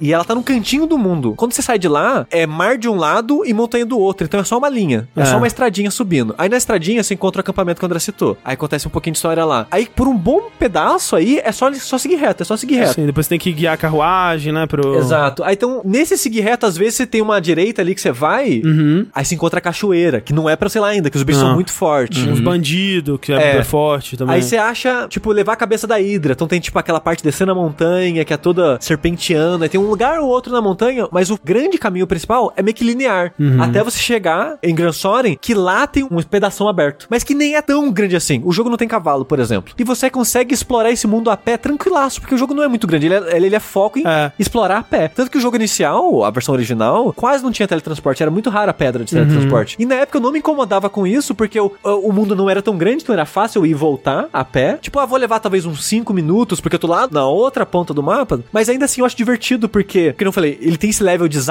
então as áreas não são tão grandes assim, mas sempre tem, tipo, um caminho na direita aqui que vai ter um baú escondido. Há um caminho na esquerda que tem um, um grupo de, de orcs, ou uma dungeon escondida que, putz, anoiteceu. E a noite nesse jogo é outra parada. É outro jogo, porque. É perigoso. Não sai de noite, não. Nunca saí de noite. Tenho medo. A noite tem um terror de todas as classes físicas. A noite tem fantasma. Ih, fudeu. E só o mago causa dano essa porra. É só ataque mágico causa dano em fantasma. Mas você tem um arco, tá de boa. Eu já enfrentei um fantasma, foi de boa. Quando você tá com classe física, fudeu. Literalmente fudeu quando aparece o fantasma, porque você não causa dano. Você tem que esperar o seu palm matar o fantasma ou ele te bufar. É. Pra você causar um pouquinho de dano mágico com a arma batendo. E aí os, os fantasmas começam a possuir os seus palmos. É verdade. Teve um fantasma que puxou o meu, meu peão pro chão e ele morreu pra sempre. Ah, ele, ele puxou pro outro mundo? É, eu acho que foi Pô, isso. É terrível. Não, não saia de noite. Essa é a, a moral. E eu acho muito legal isso, como você pensa, cara, tá anoitecendo, eu vou voltar pra cidade pra dormir, esperar amanhecer e depois eu vou fazer a quest. Porque eu sei que a quest é lá longe. E se eu for agora, vai anoitecer no caminho e talvez vou ter que fazer a quest de noite. Então, tipo, eu acho muito legal que ele é um jogo que leva isso em consideração. Faz você pensar como um aventureiro nesse mundo.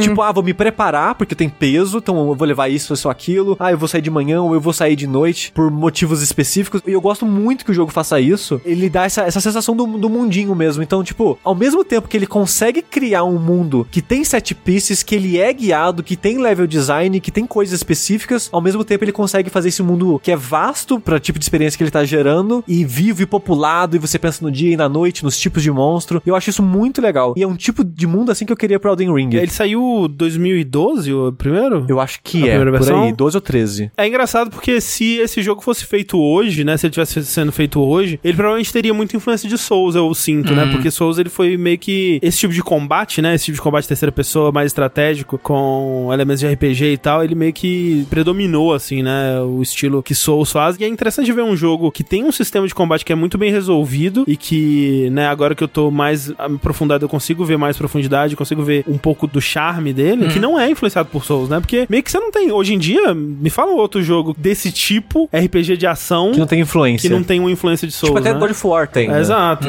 É, Monster Hunter. É, Mas sabe que esse jogo tem muito de Monster Hunter do Dragon Sim, Dogma. sim. Tem, Tem, tem, tem. parte É. da equipe de Monster Hunter nele. é, Monster Hunter ele não tem influência de Souls, né? Mas Não. ele tem muito dos mesmos princípios, É, digamos be- assim. bebem dos mesmos princípios. é. Ele não tem Lacon, por exemplo. Sim, sim. Que, por exemplo, pelo menos na classe que eu tô jogando, não se considera, por exemplo, prioridade de animação. É meio que. Ele é mais um hack and slash as antigas, assim, né? André, você percebeu que tem um combo diferente, né? Que você ataca, espera um pouquinho e ataca de novo. Não. Meio baioneta. É, vou, vou O tentar. Devil May Cry tinha uns combos assim, Tem, né? Devil May Cry tem, é. Tem também. Eu acho que você tem que comprar, mas Ah, ele, é um, tá. ele é um negócio que você compra, tipo, nível 1 já. Tipo, caras de hotéis diferentes, eles vendem habilidades diferentes? Não, não, Não. não, os mesmos. mesmos. Então eu já comprei tudo. É então que as suas habilidades liberam com o rank. Conforme É, libera com rank, nível. classe. Ah, tá. Quanto mais você aumenta o rank da classe, mais habilidade vai liberando. É porque eu não cheguei no nível máximo da classe, primeira classe, como é que chama? Strider? Sim, sim, sim. Mas na do Magic Art eu acho que eu já tô no rank máximo. Aí eu fico pensando, tipo, eu tento outras classes? Acho que sim, né? Acho que vale a uma boa. pena. Não necessariamente. Eu acho que todas as classes são viáveis, né? Todas Uhum. as classes são boas, todas as classes são diferentes. Mas uma coisa que você leva de uma classe pra outra são as habilidades passivas. Sabe aquelas habilidades passivas que você pode equipar? Uhum.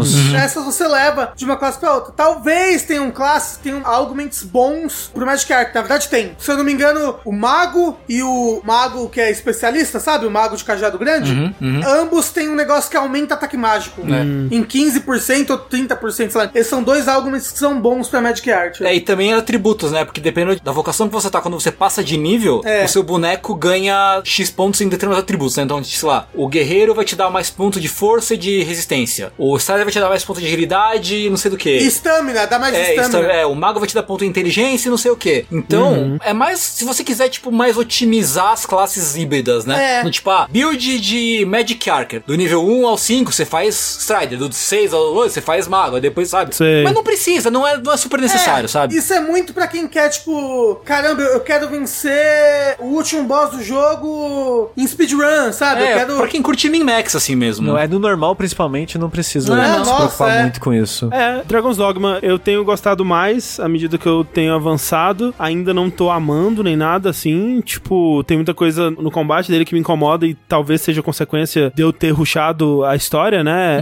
Essa coisa dos bichos demorarem um pouco demais pra morrer, eu sinto. Isso também tá melhorando agora, que eu parei, né? No momento eu tô em Gran Soria, eu tô fazendo várias quests lá dentro e tal. Inclusive lá você pega muitas sidequests com historinhas legais, Uhum. sidequests que tem tipo finais alternativos dependendo do que você faz. É, e tem side quest que nem o Rafa comentou que vai ter detalhes que vai aparecer depois em história principal. É, vale a pena. Por favor, André, continua jogando que eu, eu acho de coração que você não chegou na parte boa de Dragon's Dogma ainda. Eu acredito, eu acredito. Tipo, até a história, a história que eu, eu, no geral, não acho que é tão boa, no final ela fica interessante. Sim. o final desse jogo, pelo que dizem, é muito legal. É. Dito isso, ele tem um final e um pós-final. Então presta atenção. O pós-final que o Rafa tá falando é o final de verdade. Ah, ok. Não é dele que eu tô falando. É.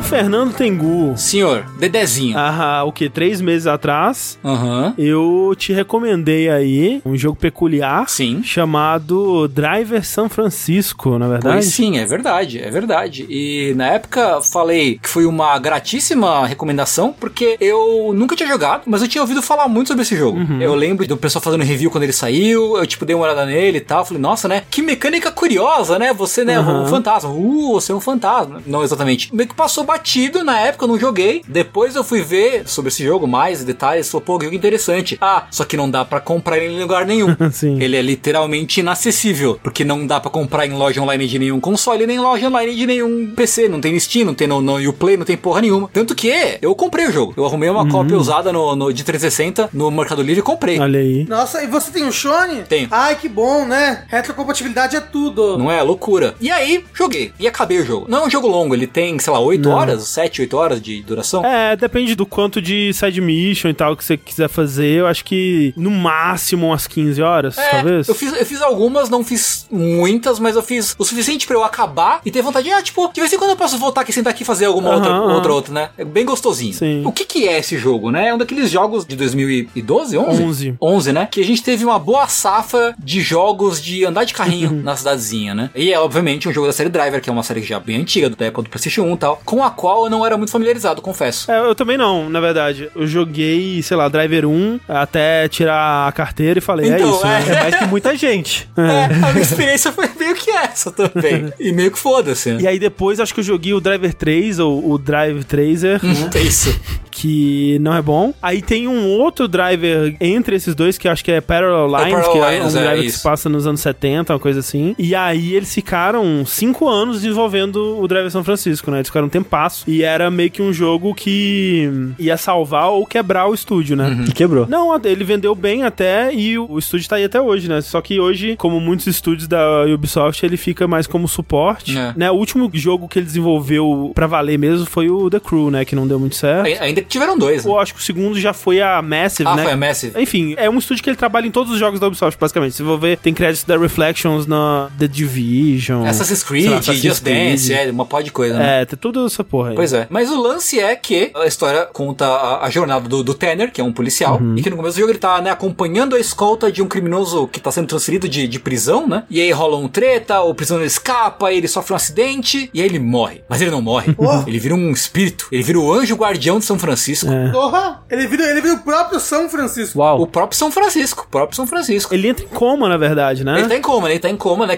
O jogo não fala te falar na hora exatamente que ele tá em coma, né? Sim. É, ele faz um mistériozinho do que É, tá ele acontecendo. Um fica- bem breve o mistério, na verdade. Mesmo nesse período onde ele tá fazendo o mistério, ele tem flashes de você numa cama de hospital, né? Sim, sim, E sim. tem aquela primeira missão que você faz fora do seu corpo, digamos assim, é você dirigindo uma ambulância Uhum. que tá te levando pro hospital, Sim. né? Sim, sim, sim. E aí, a grande diferença, né, a grande diferença do jogo é que você, como um, fantasma em coma, você sobrevoa, né, a cidade toda, as ruas da cidade, você pode possuir os corpos de qualquer motorista que esteja andando pela cidade. Incluindo o seu próprio. o Incluindo que é o seu próprio. curioso, né? É bem curioso, é bem bastante curioso. Porque se você está em coma, como que você também está andando pela cidade no seu carro, né? Mistério, mistérios. Dá pra achar o próprio carro pela cidade? Sim. É que eu joguei só umas duas horinhas, então. É, dá sim. É porque você tem as cenas com o seu parceiro, né, no carro. Uhum. Tem? Tem, tem, tem, tem. O Dodge laranja lá, o Ah, Dodge sim, sim, Challenger. sim. É porque você, jogador, meio que sabe que ele tá em coma, mas tá essa história acontecendo meio que em paralelo também, Aham. né? Aí você fica nisso, que porra que tá acontecendo de verdade Porque aqui? tem um mistério, né? Porque, tipo, às vezes o Tanner tá consciente de que ele tá em coma, aí tem o parceiro dele, que eu esqueci o nome. No começo ele meio que, tipo, ah, tem que provar pro parceiro dele que ele tem o poder de possuir outras pessoas. Isso. E, tipo, mas o corpo dele não tá aí. Como que ele tá fazendo isso? Sim, Tem uma sim. explicação pra isso, depois. Tem explicação pra isso. Tem. Que é bem legal. Eu acho, eu acho bem legal eu a acho explicação. legal, eu acho legal. O twist é legal. O jeito que as coisas se resolvem, eu acho bem legal. Eu também acho bem legal, né? A partezinha final, que você tem o duelo contra o vilão no final, tá? é bem, é bem bacana. Aham, aham. Então, de modo geral, ele é um jogo de médio mundo aberto, focado em você dirigir o carro e fazer missões de carro. Então, essas missões de carro podem ser uma corrida, podem ser você perseguir um bandido, pode ser você entrar numa corrida clandestina e bater nos corredores. Enquanto o policial fechar uma corrida clandestina. Isso, isso, é, isso, isso. Fazendo com que todo mundo bata o carro Isso. e sofra De forma horrível, né? mortais.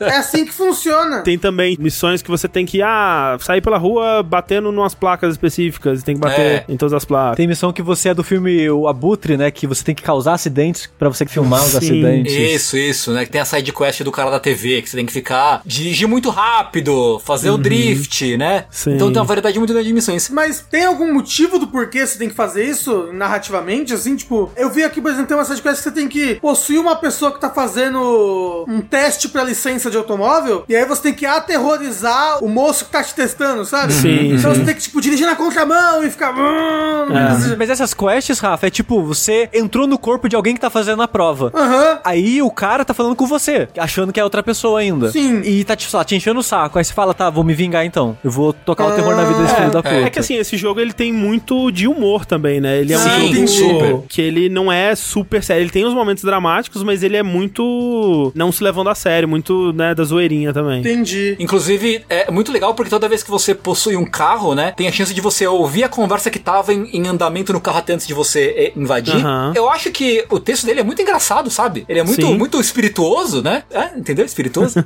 então você sempre vai ter, ter alguma coisa divertida acontecendo quando você entra no corpo de alguém no carro. E até em algumas das missões, né? Tem algumas sidequests que são principais, né? Então tem uma, por exemplo, que você tem dois irmãos Sim. japoneses que estão subindo de vida no mundo da corrida clandestina. E aí você entra no corpo de um. inicialmente era só pra pagar a faculdade, mas aí ele ganha, né? É, e aí o é. irmão dele fala: Porra, irmão, você dirige bem pra caralho, né? Vamos entrar em mais uma corrida aí, pelo amor de Deus. E aí, tipo, ele se envolve com o vilão, se envolve com o mundo do crime. Aham. E aí, tipo, tem várias conversas do Tanner falando com o irmão, tipo, cara, para com isso, pelo amor de Deus, eu vou salvar vocês pela última vez, para com isso. É sempre bem divertido o jogo, de modo geral. E isso que é legal, né? Porque, assim, a coisa que eu mais gosto desse jogo, assim, eu acho o simplesmente genial que ele faz, que é essa estrutura, né? Tipo, você tem muitos jogos que você precisa fazer uma acrobacia, né? Fazer uma ginástica olímpica ali pra justificar certas coisas que o jogador precisa fazer, né? Tipo, ah, por que que eu tenho que pegar essas coisas pelo cenário? Tipo, o Persona 5 é muito bom pra fazer isso, né? Ah, por que que o Social Link no mundo real faz diferença na sua batalha? Porque a cognição e não sei o que, e aí ele inventa uma desculpa, nossa, gigantesca pra justificar uma mecânica dentro do mundo, né? Psychonauts faz isso muito bem. Faz, né? Muitos jogos fazem. O que eu gosto da premissa do Drive São Francisco é que ela encaixa tudo isso muito bem e permite coisas muito legais que, de qualquer outra forma, elas teriam que ser muito forçadas pra acontecerem ali, né? Então, por exemplo, a gente tava conversando num verso recente sobre jogos de corrida de mundo aberto, né? E eu entendo por que, que você faz um mundo aberto pra um jogo de corrida, né? Especialmente um jogo que não é simplesmente de corrida, né? Ele, ele te dá outros tipos de missão que envolvem uma certa dose de liberdade, né? Então você tá fugindo da polícia, por exemplo. É legal que você possa criar suas próprias rotas, e entrar num beco e enganar ela e virar quando você quiser. Então, pra esse tipo de coisa, você acaba precisando de um- uma área grande, né? É. Você acaba tendo que criar um mundo aberto. E até certos tipos de missões, como missão de perseguição, sabe? Exato, exato. É interessante que tem uma área aberta pra você criar a sua própria rota. É, pra você ter essa, essa liberdade. Ele tem umas missões que são muito criativas, até, tipo, que a gente não falou, né? Tem missões que, ah, você tá dirigindo com um cara paranoico, né? Então você não pode É, é. ficar muito tempo nas ruas principais, você só pode passar por bequinhos e tal. Isso. Ele aproveita muito bem esse mundo aberto dele. O mundo aberto, ele tá muito bem É, justificado. tem um tipo de missão que eu gosto muito, que é aquela que, tipo, o carro tá parado Aham. e tem vários inimigos vindo de várias direções pra te pegar. Eles têm que possuir alguém que tá perto do inimigo, bater nele, você sai, volta, vai o outro. É, cara, é muito legal, cara. É tipo um tower defense de carro. É. E aí o lance é justamente esse, que assim, o mundo aberto dele tá justificado, mas uma coisa que eu não gosto nesse tipo de jogo de mundo aberto é quando, fora das missões, o mundo aberto só serve pra você ir do ponto A ao ponto B.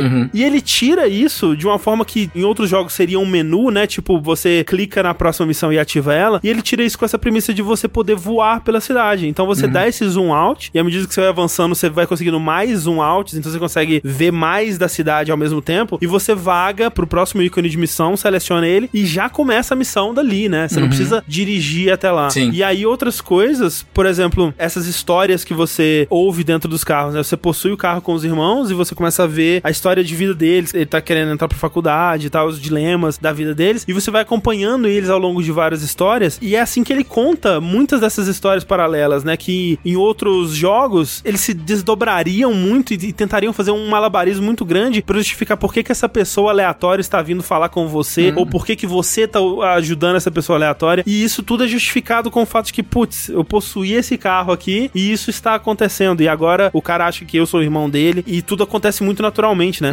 É, é uma premissa que eu acho absolutamente genial, assim, pro tipo de jogo, e o que eles conseguem tirar dela. É realmente muito legal, assim. Eu não, não esperava que fosse se costurar tão bem assim. E, em paralelo a isso, é um jogo que ele é relativamente desafiador em termos de mecânica, assim. Não é tipo um jogo muito fácil de você pegar, tipo, as corridas mais, mais difíceis, assim, sabe? Sim. Ele começa bem de boa, mas ele exige- que você, tipo, deixa eu ver como é que eu vou aprender a fazer um drift aqui, deixa eu escolher um carro bom de verdade, né? Sim. Então, porra, tem algumas corridas, algumas missões, especialmente aquelas que você tem tempo limitado, né? Tipo, aquelas que você tem que. Tem algumas missões que você tem que ir quebrando placas de propaganda de, de não sei o que, né? Uhum. Cada coisa que você quebra, você vai ganhando tempo. Ou então as missões do Ordel, né? Que é um das side missions Sim. principais, assim. Que você tem que fugir da polícia e ir para o encontro com os bandidos dentro de um tempo limite também. É bem difícil, às vezes. E é bem. Achei bem legal ele ser difícil, assim. E somado a falta de quê? Baita trilha sonora. Puta trilha sonora, né? Baitíssima trilha sonora. Baitíssima trilha sonora. Sim. Muito boa. Que é mais músicas de jazz, funk, assim, dos anos 70, né? Sim, sim, sim. Muito legal. E aí eu fiquei pensando, por que esse jogo morreu? Talvez pelas músicas, talvez porque tem muita marca de carro licenciado, né? É bizarro porque a Ubisoft disse que ele vendeu bem, né? Uhum. Mas realmente depois disso a Reflections nunca mais fez um driver, assim. E eu realmente não sei porquê. É muito difícil jogar esse jogo hoje em dia, então, Tengu, porque é foda isso, né? Então, ou pirataria, ou você achar uma cópia usada de console. Nossa, ele, ele não, não tem realmente nenhum lugar online pra comprar Não, uma, não tem, uma não tem. PSN, uma Xbox Não Live. tem, não tem. Não existe. Não. Caralho, como O pode? jogo desapareceu. Inclusive, ele roda muito bem no PC, viu? No PC, a, a cópia dele pirata aí, que você encontra facilmente. Sim. Roda muito bem, tem ah, suporte para as resoluções mais altas, roda com frame rate destravada, é bem legal. Pessoal aí de casa, gente, é o jeito, né? É, assim, a Ubisoft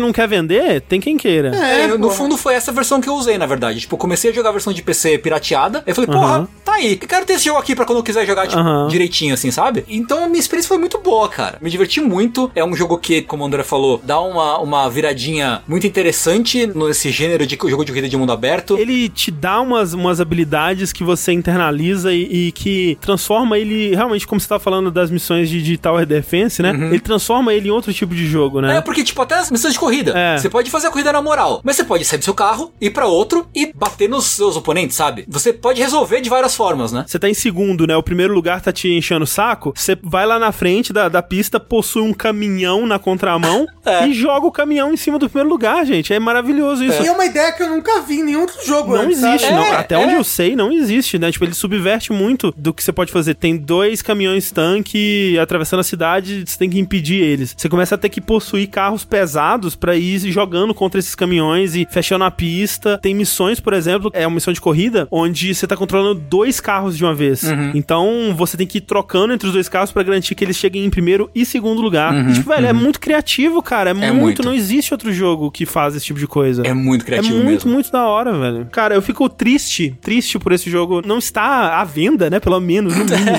Pois é, né? Por isso que eu me pergunto, tipo, por que, que esse jogo especificamente, por que, que ele sumiu? Se é por causa de não ter que pagar dinheiro de licenciamento de carro? é, talvez seja isso. Entendi o que você falou. Por que, que ele não É. tá à venda, né? Talvez seja isso. isso, isso, isso, isso. Porque ele tem muita música famosa, né? E muito. Os carros dele são todos carros reais, né? Então. Tem, lá, tem Aston Martin, É. tem Porsche, todas as marcas famosas de carro tem. Então eu imagino que tem alguma coisa a ver com pagar a licença para usar os modelos dos carros, né? É possível, é possível que E tem seja. aquela coisa também que, tipo, acho que até no Gran Turismo, né? Que eles não quebram tantos carros Uhum. porque as marcas não gostam que mostrem as- os carros delas quebrados em videogame, coisa e tal, né? E no Driver você fode os carros. É tudo, né? doido, né? Eu não sei como é que eles conseguiram. Talvez tenha algo a ver com isso também. Eu não sei. é- é- mas é triste que ele realmente não seja um jogo disponível, porque ele é realmente muito, muito legal. Muito legal mesmo. Como é que o Burnout lidava com isso, então? O Burnout ele não é carro licenciado. Ah, é carro inventado. Talvez pro pessoal que gosta de jogar jogo de carro, faz diferença, sabe? É, Ter o então. carro licenciado. Faz, carro... tanto que Burnout não vendia tanto assim. Ah. Pô, sério? É porque desses jogos de carro, o único que eu gostava muito de jogar era Burnout. O Drive São Francisco ele tem um quê da filosofia de Burnout, assim, porque ele não é necessariamente um, um simulador, né? É tipo, ele gosta de mostrar o carro do Tanner em uns closes, assim, porque é um carro muito bonito e tal. Mas fora isso, ele é muito sobre o movimento de se dirigir, né? É você fazer um drift da hora, é você bater em outros carros, é você desviar do trânsito. É um jogo de, de, de criança. Pega os carrinhos e bu, bu, bate, pu, pu, sabe? É, é isso que eu quero, é isso que eu É isso gosto. que eu quero também, é isso que eu gosto em jogo de corrida, né? E ele faz isso muito. Uma outra coisa que eu gosto, Tengu, que tem a ver com a, a- o lance da trilha que você falou, a estética no geral dele eu acho muito legal, a direção, assim, sabe? Porque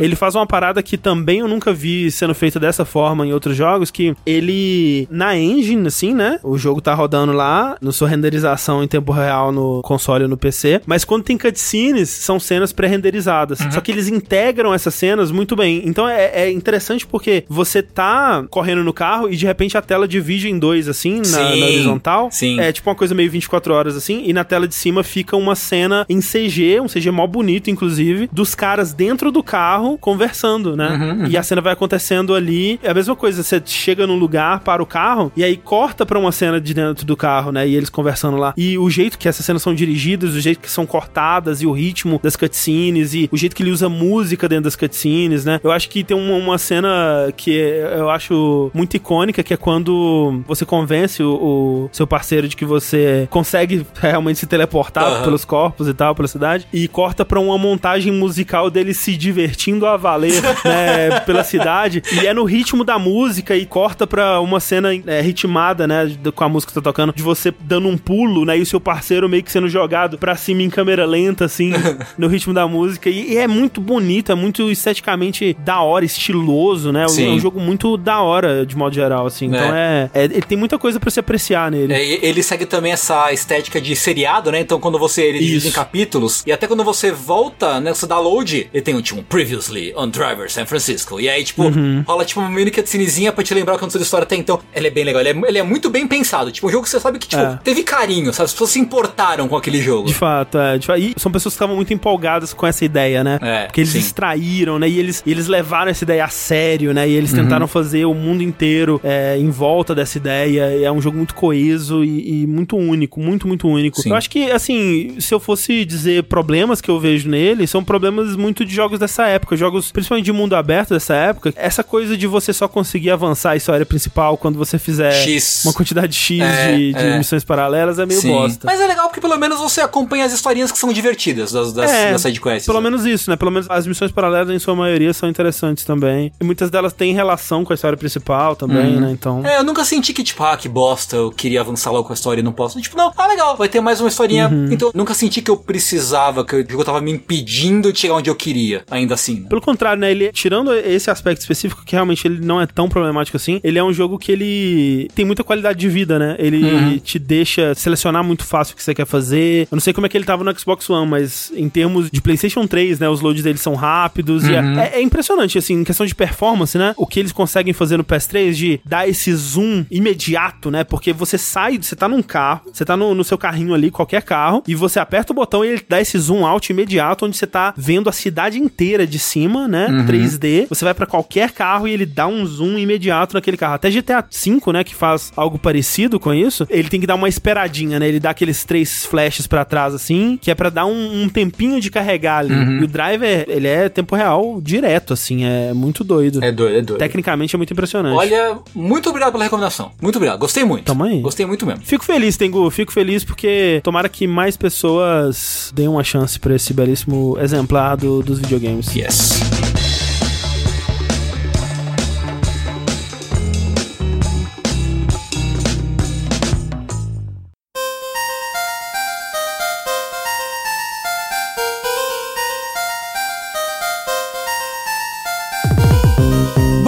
Encerrar, falar em, né, possessão de espíritos. É verdade, olha aí, tudo planejado. Porra, né? Que segue bem feito. Falar em posição espíritos, nessa coisa toda. Sushi, eu recomendei pra você Ghost Trick. Quem ouviu o Dash de melhores jogos da década, me ouviu falando que é um dos meus jogos favoritos da minha vida. Então eu venho aqui pronto, porém não pronto, porém pronto para ter o meu coração retalhado e esmigalhado sem a menor parcimônia. Então, Sushi, o que você achou de Ghost Trick? Eu entendo porque muitas pessoas gostam dele, ele é um jogo muito bonito, ele é um jogo extremamente carismático. Com uma ótima trilha sonora, personagens cativantes, uma história que ela meio que não fede nem cheira até é tudo clicar no lugar e fica legal. Mas eu não gostei dos puzzles. Olha só. A parte de puzzle, pra mim, eu quase parei de jogar. Se eu não fosse pelo podcast, eu teria parado de jogar. Ô, louco. Porque eu amo jogos de puzzle, mas o que ele faz aqui não é o que eu gosto em jogos de puzzle, sabe? Hum. Eu tive que, durante o jogo, pensar: ele é um visual novel, ele não é um jogo de puzzle. Ele é um visual novel, não é um jogo de puzzle. Pense nele como um visual novel e sobreviva às partes de de jogabilidade. E assim eu consegui aproveitar melhor o jogo, sabe? Tipo, meio que, ah, vamos passar esse pedaço aqui e vamos focar na parte que importa. Porque aí eu senti que eu aproveitava mais um jogo, porque o que ele faz de puzzle aqui, meio que não é puzzle no final das contas. É meio que um exercício de tentativa e erro que você tem que fazer. Porque o jogo é o seguinte, você controla um espírito de alguém que acabou de morrer. Comecinho do jogo ali tem dois personagens conversando, um deles toma um tiro, morre, se vira um espírito ali, aí chega um outro espírito e te, oh, mundo dos espíritos, seja bem-vindo. Saiba que você tem esses poderes. Aí ensina você a saltar de objetos. Possuir objetos. Exato, né? Você consegue possuir objetos no cenário. O jogo ele é todo 2D, né? Side-scrolling. Aí você pode possuir e pulando desses objetos. Você tem um alcance, né? Que você consegue. Um raio ali que Exato. você consegue alcançar. E quando você alcançou alguns objetos, alguns deles tem alguma interação que você pode fazer. No comecinho é um lixão, né? Que é um ótimo lugar pra começar um jogo desse tipo, que você tem muitas coisas que você pode interagir e coisas é, inesperadas, né? Aham. No cenário e E tal. de formatos bem diferentes também, né? Sim. Você pode, por exemplo, tem uma bandeira. Só que a bandeira, ela tem o, a haste dela, só que a bandeira tá lá embaixo. E ela tem a corda. Então você pode meio que fazer a corda parar perto de um liquidificador. Você possui o liquidificador, liga ele e ele vai puxar a corda que vai fazer a bandeira subir. Aí você possui a bandeira e acessa um lugar mais alto. Que você não conseguiria de outra forma, né? Então, o jogo, no geral, a parte da jogabilidade dele, ele é meio que criando ou interagindo com uma máquina de Goldberg. Sim, Rube Só que Goldberg, chata. sim. Porque eu adoro assistir essas máquinas acontecendo, mas é um saco você ter que criar, eu imagino, essas máquinas. Porque você tem que criar. Ah, e se eu colocar isso aqui? Ah, não alcançou, porque, né, a distância disso aquilo. Vamos é, otimizar essa máquina. Então o jogo é meio que disso, é meio que você criando essa tentativa e erro de criar essa máquina que eventualmente ela vai funcionar e você vai resolver o puzzle. Tem um jogo de criar esse tipo de máquina que chama The Incredible Machine, que é muito bom, inclusive. Que é bem antigo da Clássico, né, de, é. de clássico de PC, exato. O meu problema com o jogo é porque ele tem muita história, né? Então vai ter muito contexto do que você tá fazendo na parte de puzzle. E uma coisa que você descobre ao longo do jogo é que você tem o poder especial de voltar no tempo pra quando aquela pessoa morreu, os últimos 4 minutos de vida daquela pessoa. O jogo vai ser muito disso, tipo, alguém morreu, você tem que salvar aquela pessoa. Você tem que voltar pro passado, salvar ela com os puzzles pra ela tá viva de volta no, no presente, pra quando você voltar pro presente, né? Então o jogo, basicamente, os capítulos do jogo são puzzles salvando alguém. É sempre salvando alguém. Todos os puzzles, a partir do segundo capítulo, eu acho, é sempre você salvando Sim. alguém. Não, acho que é desde o primeiro mesmo. Que é, o cara. no primeiro você já tá É, tentando é, salvar ali, né? Você salvar a menina, a detetive, Tipo, né? é que no primeiro você tá impedindo ela de morrer. Do segundo em diante é alguém já morreu, você Aham. está salvando aquela pessoa da morte, né? Sim, sim. Trazendo ela de volta à vida, digamos assim. E então tem muito elemento de tempo. Porque Sim. o jogo fala, você tem quatro minutos pra fazer isso. E a primeira vez que você viaja no tempo, mostra, né, esses quatro minutos. Obviamente não são quatro minutos reais, é quatro minutos ali no contexto do jogo. De como aquela pessoa morreu. O que aconteceu, objetos que ela interagiu, que pessoas interagiram. Faz uh, rebobina pro começo dos quatro minutos. Vai, salva essa pessoa. Você tem quatro minutos pra impedir ela de morrer. E tem muito de timing e muita tentativa e erro, porque você nunca encontra o mesmo objeto duas vezes, você não sabe o que esperar das interações dos objetos no Tem geral. coisas que se você fizer,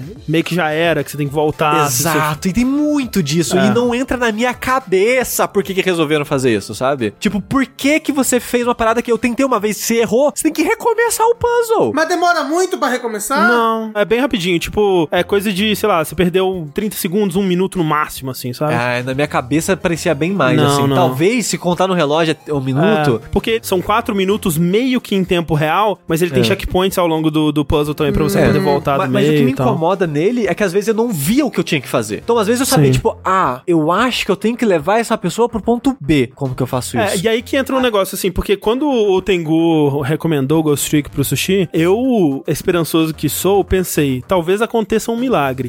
Mas no fundo, eu sabia que o Sushi não ia gostar por um motivo muito claro. Ele não gosta de Adventures da LucasArts.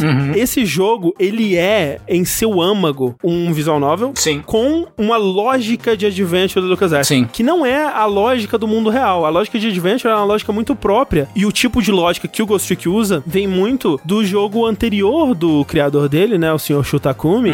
São os jogos da série Ace Attorney, né? Os jogos Phoenix Wright. Sim. Que em Phoenix Wright me incomoda muito mais do que em Ghost Trick, porque o que que é a lógica que é usada para os puzzles de Ace Attorney e do Ghost Trick? Não são puzzles para você exercer a sua criatividade. Eles são puzzles para você entrar no mindset do game designer e tentar entender o que que ele estava pensando. Então, por exemplo, no Ace Attorney, às vezes você já sabe que você tem que usar o detector de metais no promotor para descobrir que ele tomou um tiro. Você já descobriu isso, você já sabe que essa é a solução final. Mas como que é o, o processo de chegar até essa solução final? E ele quer que você passe por cada uma dessas etapas. No Phoenix Wright isso era frustrante, porque eu sei, se eu chegar na solução final, eu já, já resolvo isso e a gente não precisa de passar por todos esses pedacinhos. No caso do, do Ghost Trick é menos isso para mim, porque ele tem essa coisa tátil e física e dessa máquina de Rube Goldberg, né? Onde uma coisa tá levando a outra, né? E sem esse processo todo, o final não aconteceria do jeito que acontece, né? Então, para mim, são lógicas parecidas, mas no Ghost Trick não me incomoda em nada por conta disso. Então, é, por exemplo, né? Num dos puzzles do começo, você tem que dar um jeito da menina que você precisa salvar se esconder debaixo do sofá, né? Porque se ela se esconder debaixo do sofá, o assassino vai entrar, vai achar que não tem ninguém no apartamento e não vai atacar ela, não vai matar o cachorro, não vai prender ela. Então você precisa, de alguma forma, para se esconder debaixo do sofá. E aí o jogo te dá várias dicas, assim, tipo, putz, o cachorro, quando cai uma donut no chão, o rato vem buscar. Quando o rato vem buscar, o cachorro começa a latir. Quando o cachorro começa a latir, a dona vai lá e tenta acalmar ele. Se a gente conseguir fazer, isso o jogo te fala, se a gente conseguir fazer o cachorro começar a latir debaixo do sofá, a dona vai entrar debaixo do sofá para acalmar ele e vai ficar lá. Essa é a solução do puzzle. Ele te fala isso. Como que a gente vai fazer pra dona entrar debaixo do sofá? E aí você tem que descobrir como fazer isso. E a lógica não é uma lógica óbvia ou que envolve criatividade, né? Tipo, não é tipo, ah, eu vou derrubar a donut no chão e aí eu vou dar uma, uma petelecada na donut três vezes e aí ela vai cair debaixo do sofá. Não. Você tem que criar uma situação onde o donut vai cair de um jeito e lá vai ter um outro objeto que você vai poder bater com ele com a porta que você vai possuir e aí vai empurrar para debaixo do sofá e o rato vai aparecer. Então, tipo, até você chegar nessa solução não é intuitivo, né? Não, esse jogo é ao contrário do, de intuitivo. É, ele não é. Tipo, a graça dele é você descobrir, navegar por essa não intuitividade. É que nem jogos Adventure da LucasArts. Os puzzles não são lógicos, né? Eles não são Uhum. super óbvios ou, ou funcionam como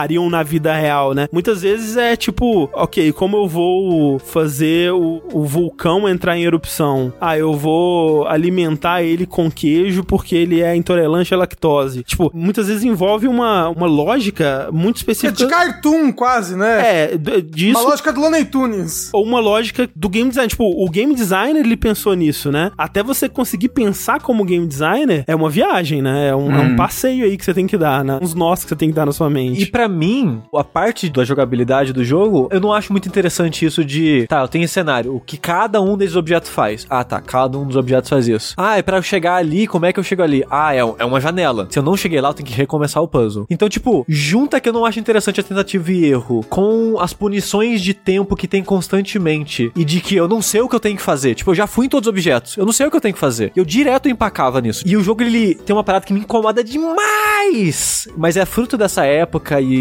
foi outra coisa que eu tive que lutar pra tentar relevar, é que ele não tem ritmo, ele não flui, ele não é um jogo que vai, ele te solta e você vai. Ele é um jogo que você teletransporta uma vez, diálogo. Aí você teletransporta dois objetos, diálogo. Aí você mexe um objeto, diálogo. E ele não deixa você jogar. Então ele tá constantemente parando o que você tá fazendo pra apresentar alguma coisa pra você. E o começo desse jogo, o tutorial dele, o primeiro e segundo capítulo, que é quando isso é mais frequente ainda, meu Deus do céu, eu queria morrer. Era muita interrupção, muita interrupção. E tipo, desse tipo de jogo, eu gosto de um sistema de regras. Toma, sistema de regras. Vai. Resolve o puzzle, o que tem que fazer aqui com o sistema de regras. E esse jogo não, como o André falou, não é isso. Ele é esse mundo mágico onde você tem que Cada se divertir. puzzle tem um conjunto de regras, né? Exato. Seu próprio conjunto de regras. E eu não consegui me divertir com esse aspecto É. do jogo. Eu, eu gosto muito porque ele me lembra o Driver San Francisco nessa, nesse aspecto, porque ele tem uma premissa e todas as mecânicas elas giram em torno dessa premissa, né? Que é a premissa do Ghost e do Trick, né? Então você tem o mundo fantasma, onde você possui as coisas, e o mundo real, onde você ativa essas coisas, né? E mexe com elas, assim. E nisso, ele, ele subverte como funciona um jogo de adventure, porque, tipo, num jogo de adventure tradicional, se você quer fazer a bandeira tremular e subir com um ventilador, você pegaria o ventilador, você usaria o ventilador na bandeira. E aqui é tudo dentro dessa linguagem de possuir, né? Então você possui o ventilador, liga o ventilador, faz ele soprar na bandeira a bandeira ela sobe, né? Então é interessante como que ele tem umas mecânicas de, de jogo de adventure, mas dentro da própria lógica de fantasma dele, como que ele conseguiu encaixar nisso tudo. Eu concordo que assim, ele poderia ter um- uma questão de qualidade de vida, né? Tipo, não custava nada ele ter um desfazer, né? Tipo, eu ativei esse objeto, deixa eu desfazer dois turnos aqui, tipo, nem que fosse limitado, né? Deixar você desfazer três, cinco ações assim, pra você não ter que recomeçar muitas vezes, às vezes por erro ou por tentei uma coisa e não deu certo, agora eu tenho que refazer, o que não é muito tempo, mas né, ainda é um pedaço que você vai ter que refazer, às vezes tem diálogo no meio, você tem que pular o diálogo. Sei lá, por exemplo, você não- às vezes não precisava ter que ficar trocando trocando toda hora entre os dois mundos, né, Pra fazer as coisas e tal. Então tem coisinhas de qualidade de vida assim que me incomodam, mas no geral eles são bem, bem superáveis assim pelo e, que ele e oferece. eu acho que pra maioria das pessoas, é porque eu acho que todos os três aqui gostam muito do jogo. Eu nunca o Rafa joguei. acho que nunca jogou. é. Ah, nunca jogou? Eu sei que tem muita gente que ama esse jogo também. Tipo, acho que o Rony, né, o editor, o Rony Pedra, acho que é o jogo favorito dele Ah. também, igual o Tengu é um dos jogos favoritos dele. Então, tipo, é um jogo que eu acho que se você gostar dessa lógica da brincadeira, de descobrir como o mundo funciona, você provavelmente vai amar o jogo. Porque fora dessa parte que eu não gosto, eu gosto de todo o resto. Eu só não gosto de jogar ele. Uhum. Eu tenho muito interesse na história desse jogo, porque eu acho maravilhoso. O, o design do personagem super legal. É. Eu acho o cachorro que tem quatro cus super legal. É só animação, é animação de- do rabo balançando, aí fica parecendo que tem quatro. Gente, não, gente, tenho certeza que ele tá parado, ele tá deitado no chão e tem quatro cus. Eu tenho certeza que ele tem Não quatro tem, não. Mas Tengu, você gosta da parte de jogar, essa parte dos puzzles? Como é que é? Eu gosto. Eu gosto, tipo, eu, na verdade eu nunca tinha pensado a respeito dele dessa forma, porque eu sempre gostei muito de Adventure da LucasArts. Então acho que, como você falou agora, tem bastante a ver uma coisa com a outra. Tipo, as coisas que incomodam o Chico, que é basicamente a, a, a mecânica, não me incomoda, e acho que nem o ritmo dele, assim, porque eu acho que bastante da quebra de ritmo dele vem de exposição de história. Eu acho que a história me prende, eu tô interessado, tipo, é, é meio que a lógica meio que de visual novel, que a história é a mecânica, de certa forma.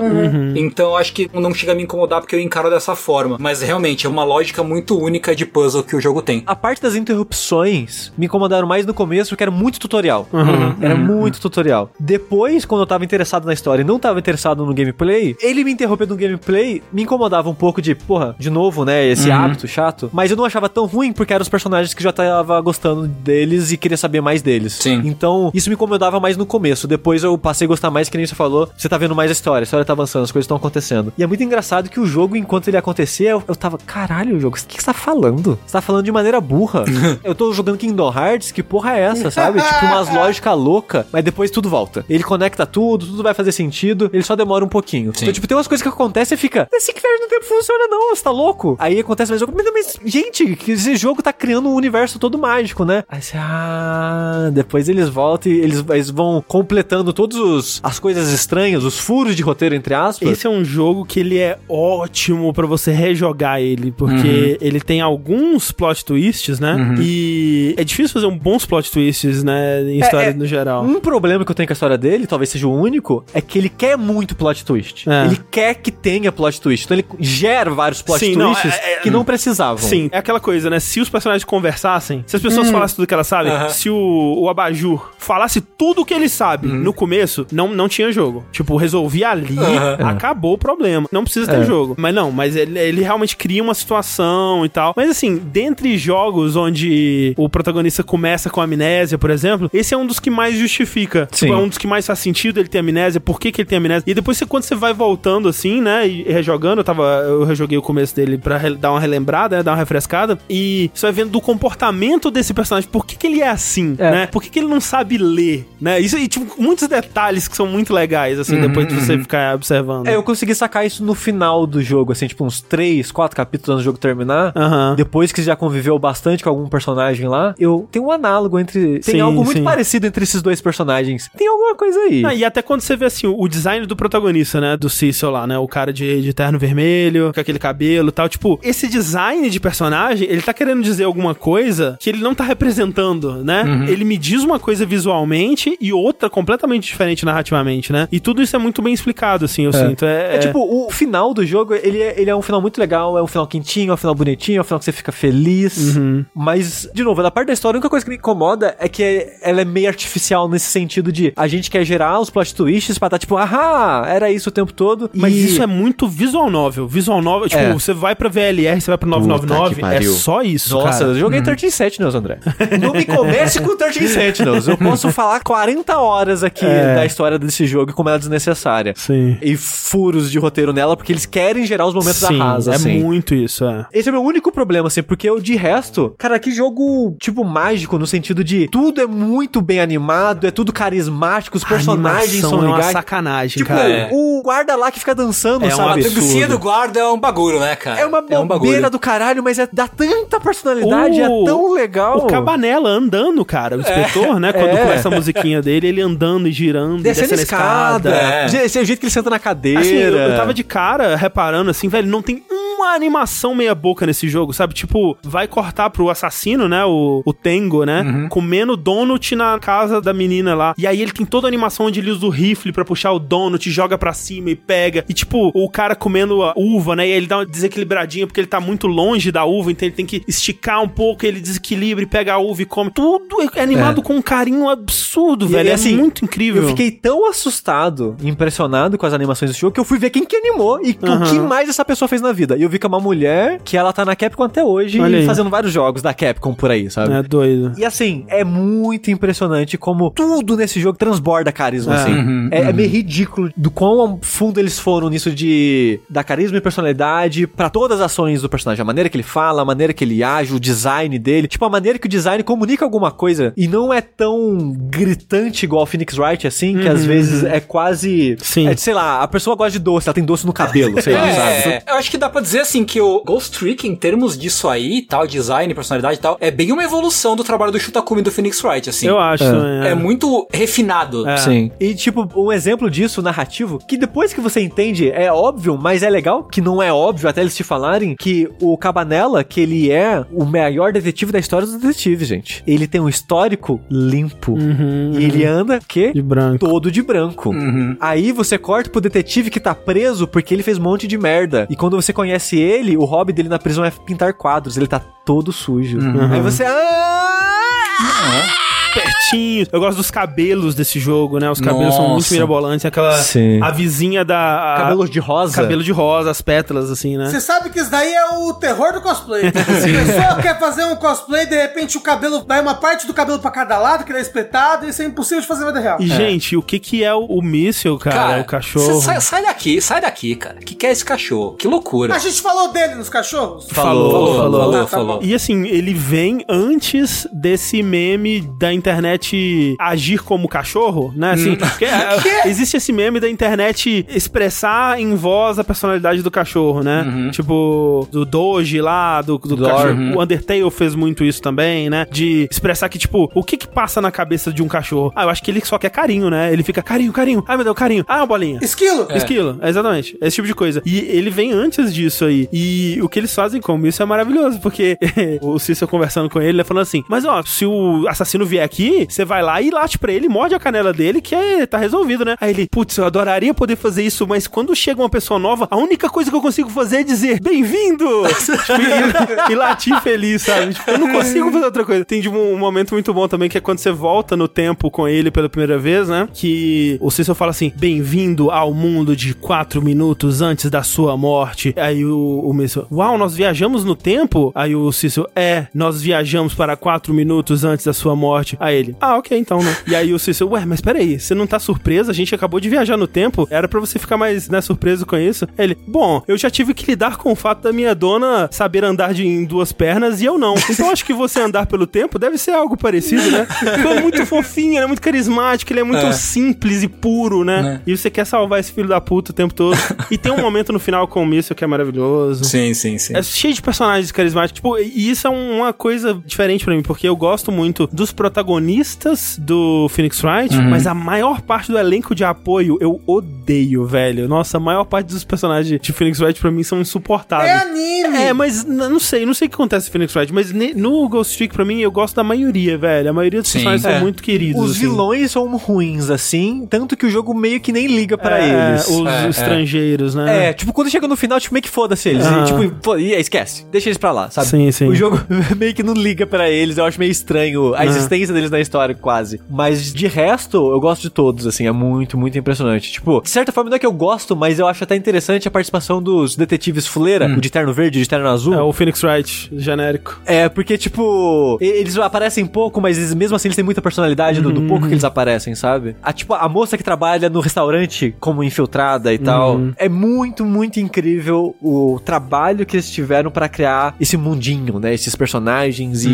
dar tanto personalidade e ter muito muito carinho neles, assim. Então, tipo, é- essa parte do jogo é, tipo, fora do comum, assim. É, A tipo, até trilha hoje. também é muito a boa, trilha é muito boa. Toda a parte sonora. E o visual, ele é poligonal, mas só que é mega comprimido, então, tipo, a resolução é baixíssima, então eles parecem pixel art. É tipo Dead Cells. É, só que eles fazem tipo é, Donkey Kong, né? Que eles screenshotam o modelo, né? E aí eu fui reparar isso porque no, no emulador de DS, mesmo se você mudar a resolução interna, né? Que geralmente eles arredondam os polígonos, aí ele não consegue fazer isso, porque é sprite mesmo. Quando você vê em movimento, parece um modelo 3D Sim, se movendo, só que todo pixelado, todo quadriculadinho por falta de detalhe e tal. Tipo uma short hike, assim, tipo. É, é tipo Dead É, Cells mesmo, é assim. isso. Ah. Que o Dead Cells, quando saiu, muita gente ficou, mas espera, esse é pixel art ou era 3D? E é só um 3D com um efeitinho pra parecer pixel art, né? E é muito bonito. Eu acho ele bonito demais, É assim. bonito. Os, É os personagens bonito nesse jogo. Tipo, envelheceu bem pra caralho. Eu acho só uma pena que o Shutakubi não tenha feito nada depois dele. Tipo, ele meio que sumiu, Que- o que, assim. que ele fez? Felix Wright medieval. Ah, é? É, É. tipo, teve o, o Ace Attorney crossover com o Layton,